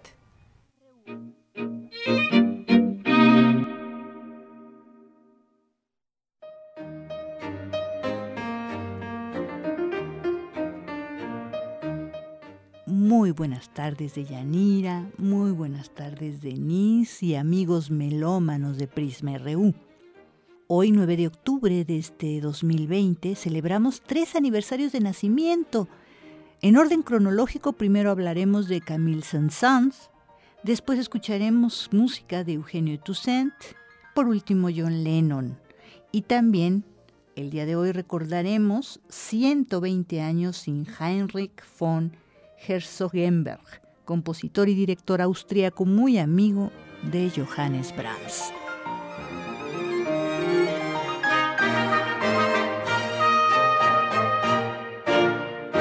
Pero empecemos con Camille Saint-Saëns, músico, compositor, pianista y escritor, quien a sus 45 años ya tenía una actividad intensa también en la filosofía, el teatro, la arqueología y la pintura Estamos escuchando un septeto de 1877 para trompeta, quinteto de cuerda y piano en mi bemol mayor. La gabota del final, Allegro non troppo. Paul Archibald en la trompeta, Ian Brown en el piano y el ensamble Nash de Londres, en una grabación inglesa por Virgin Records producida en el 2008.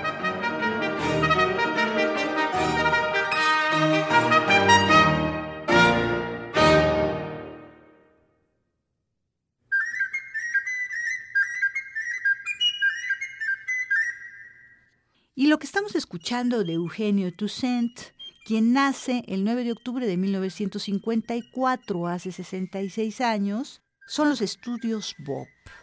Él fue jazzista, hizo mucho tanto por la música popular como por el jazz y también con la música, digamos, académica. Sus obras fueron interpretadas por la Orquesta Sinfónica Nacional, la Filarmónica de la UNAM, la Filarmónica de la Ciudad de México, el Cuarteto Latinoamericano. Este estudio pop número 1, opus 14, lo está interpretando para flautas de pico Horacio Franco.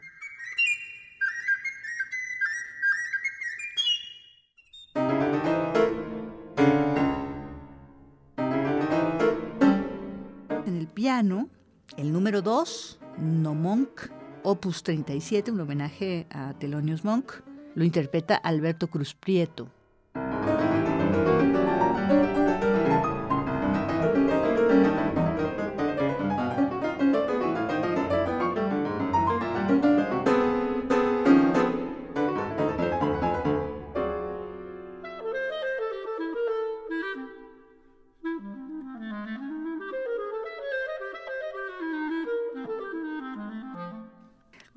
Bob número 3 es para clarinete y cuarteto de saxofones de México con Luis Humberto Ramos.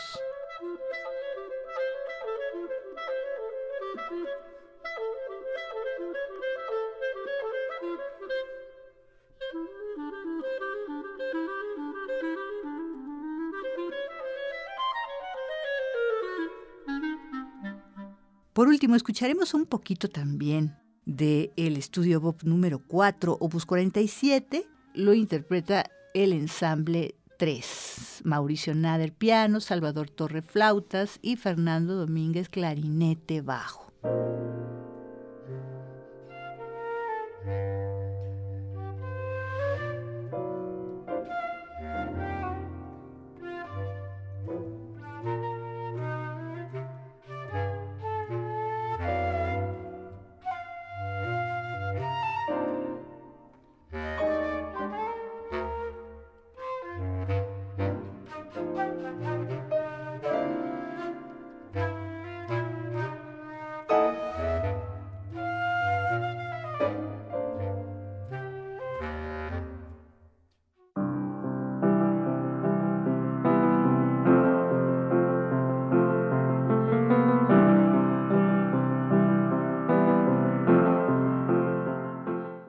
Y también hoy, 9 de octubre del 2020, celebramos 60 años de John Lennon, músico, poeta, cantautor inglés, del que estamos escuchando ahora Imagine, este clásico de 1971. Imagine all the people living for today. Pero también escucharemos Working Class Hero un poco de 1970. As soon as you're born, they make you feel small. By giving you no time instead of it all. Till the pain is so big you feel nothing at all. Working class hero is something to be. Y Give Pierce a Chance de 1969.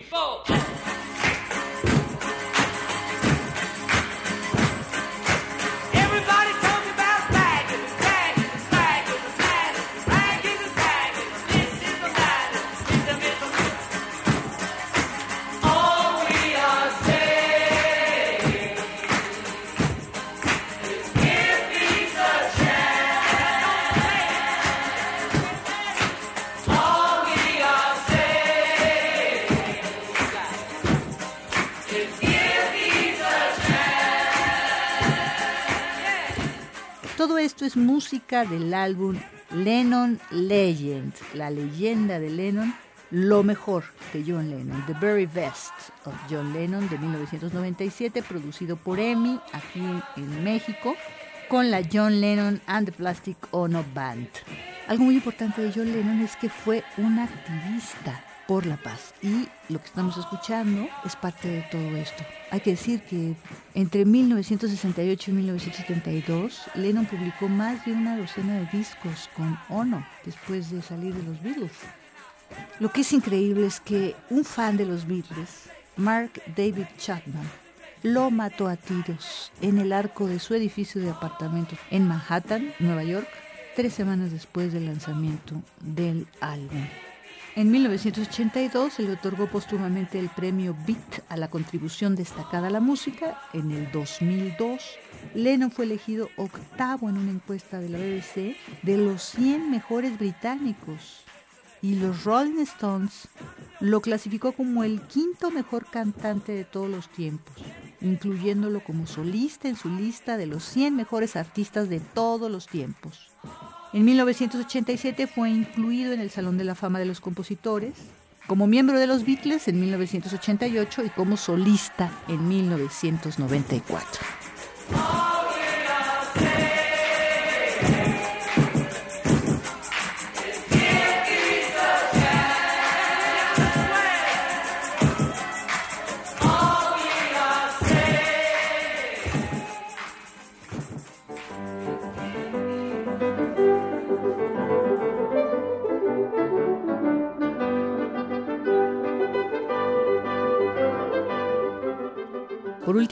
Dijimos, hoy 9 de octubre de 1900, hace 120 años, falleció Heinrich von Herzogenberg, descendiente de una familia aristocrática francesa, nació en Graz y se educó en Feldrich, pero también en Múnich, en Dresde y en Graz, antes de estudiar Derecho, Filosofía y Ciencias Políticas en la Universidad de Viena.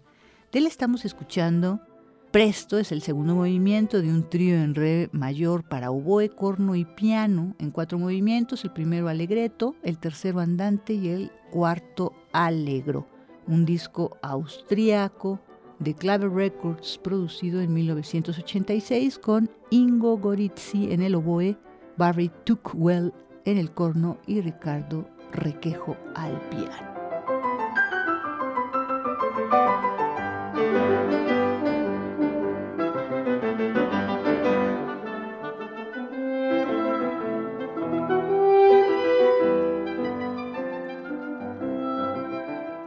Y con esto llegamos al final de Melomanía. Agradecemos mucho vuestra atención y sintonía, vuestra escucha atenta y nos despedimos deseando muy buen fin de semana. Hasta la próxima.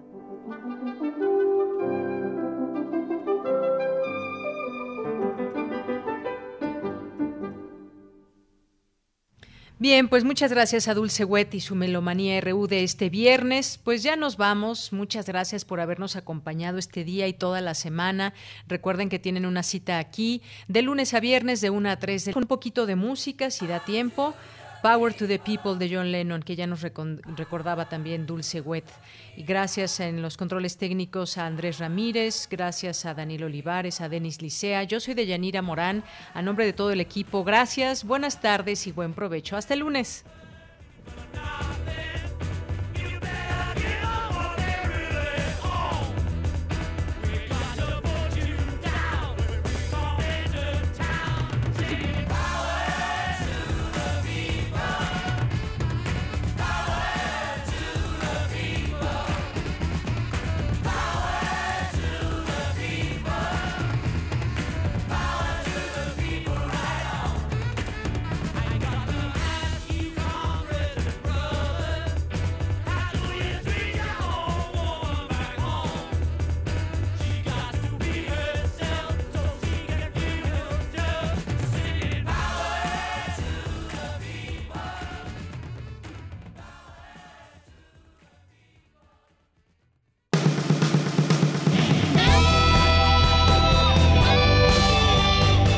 RU.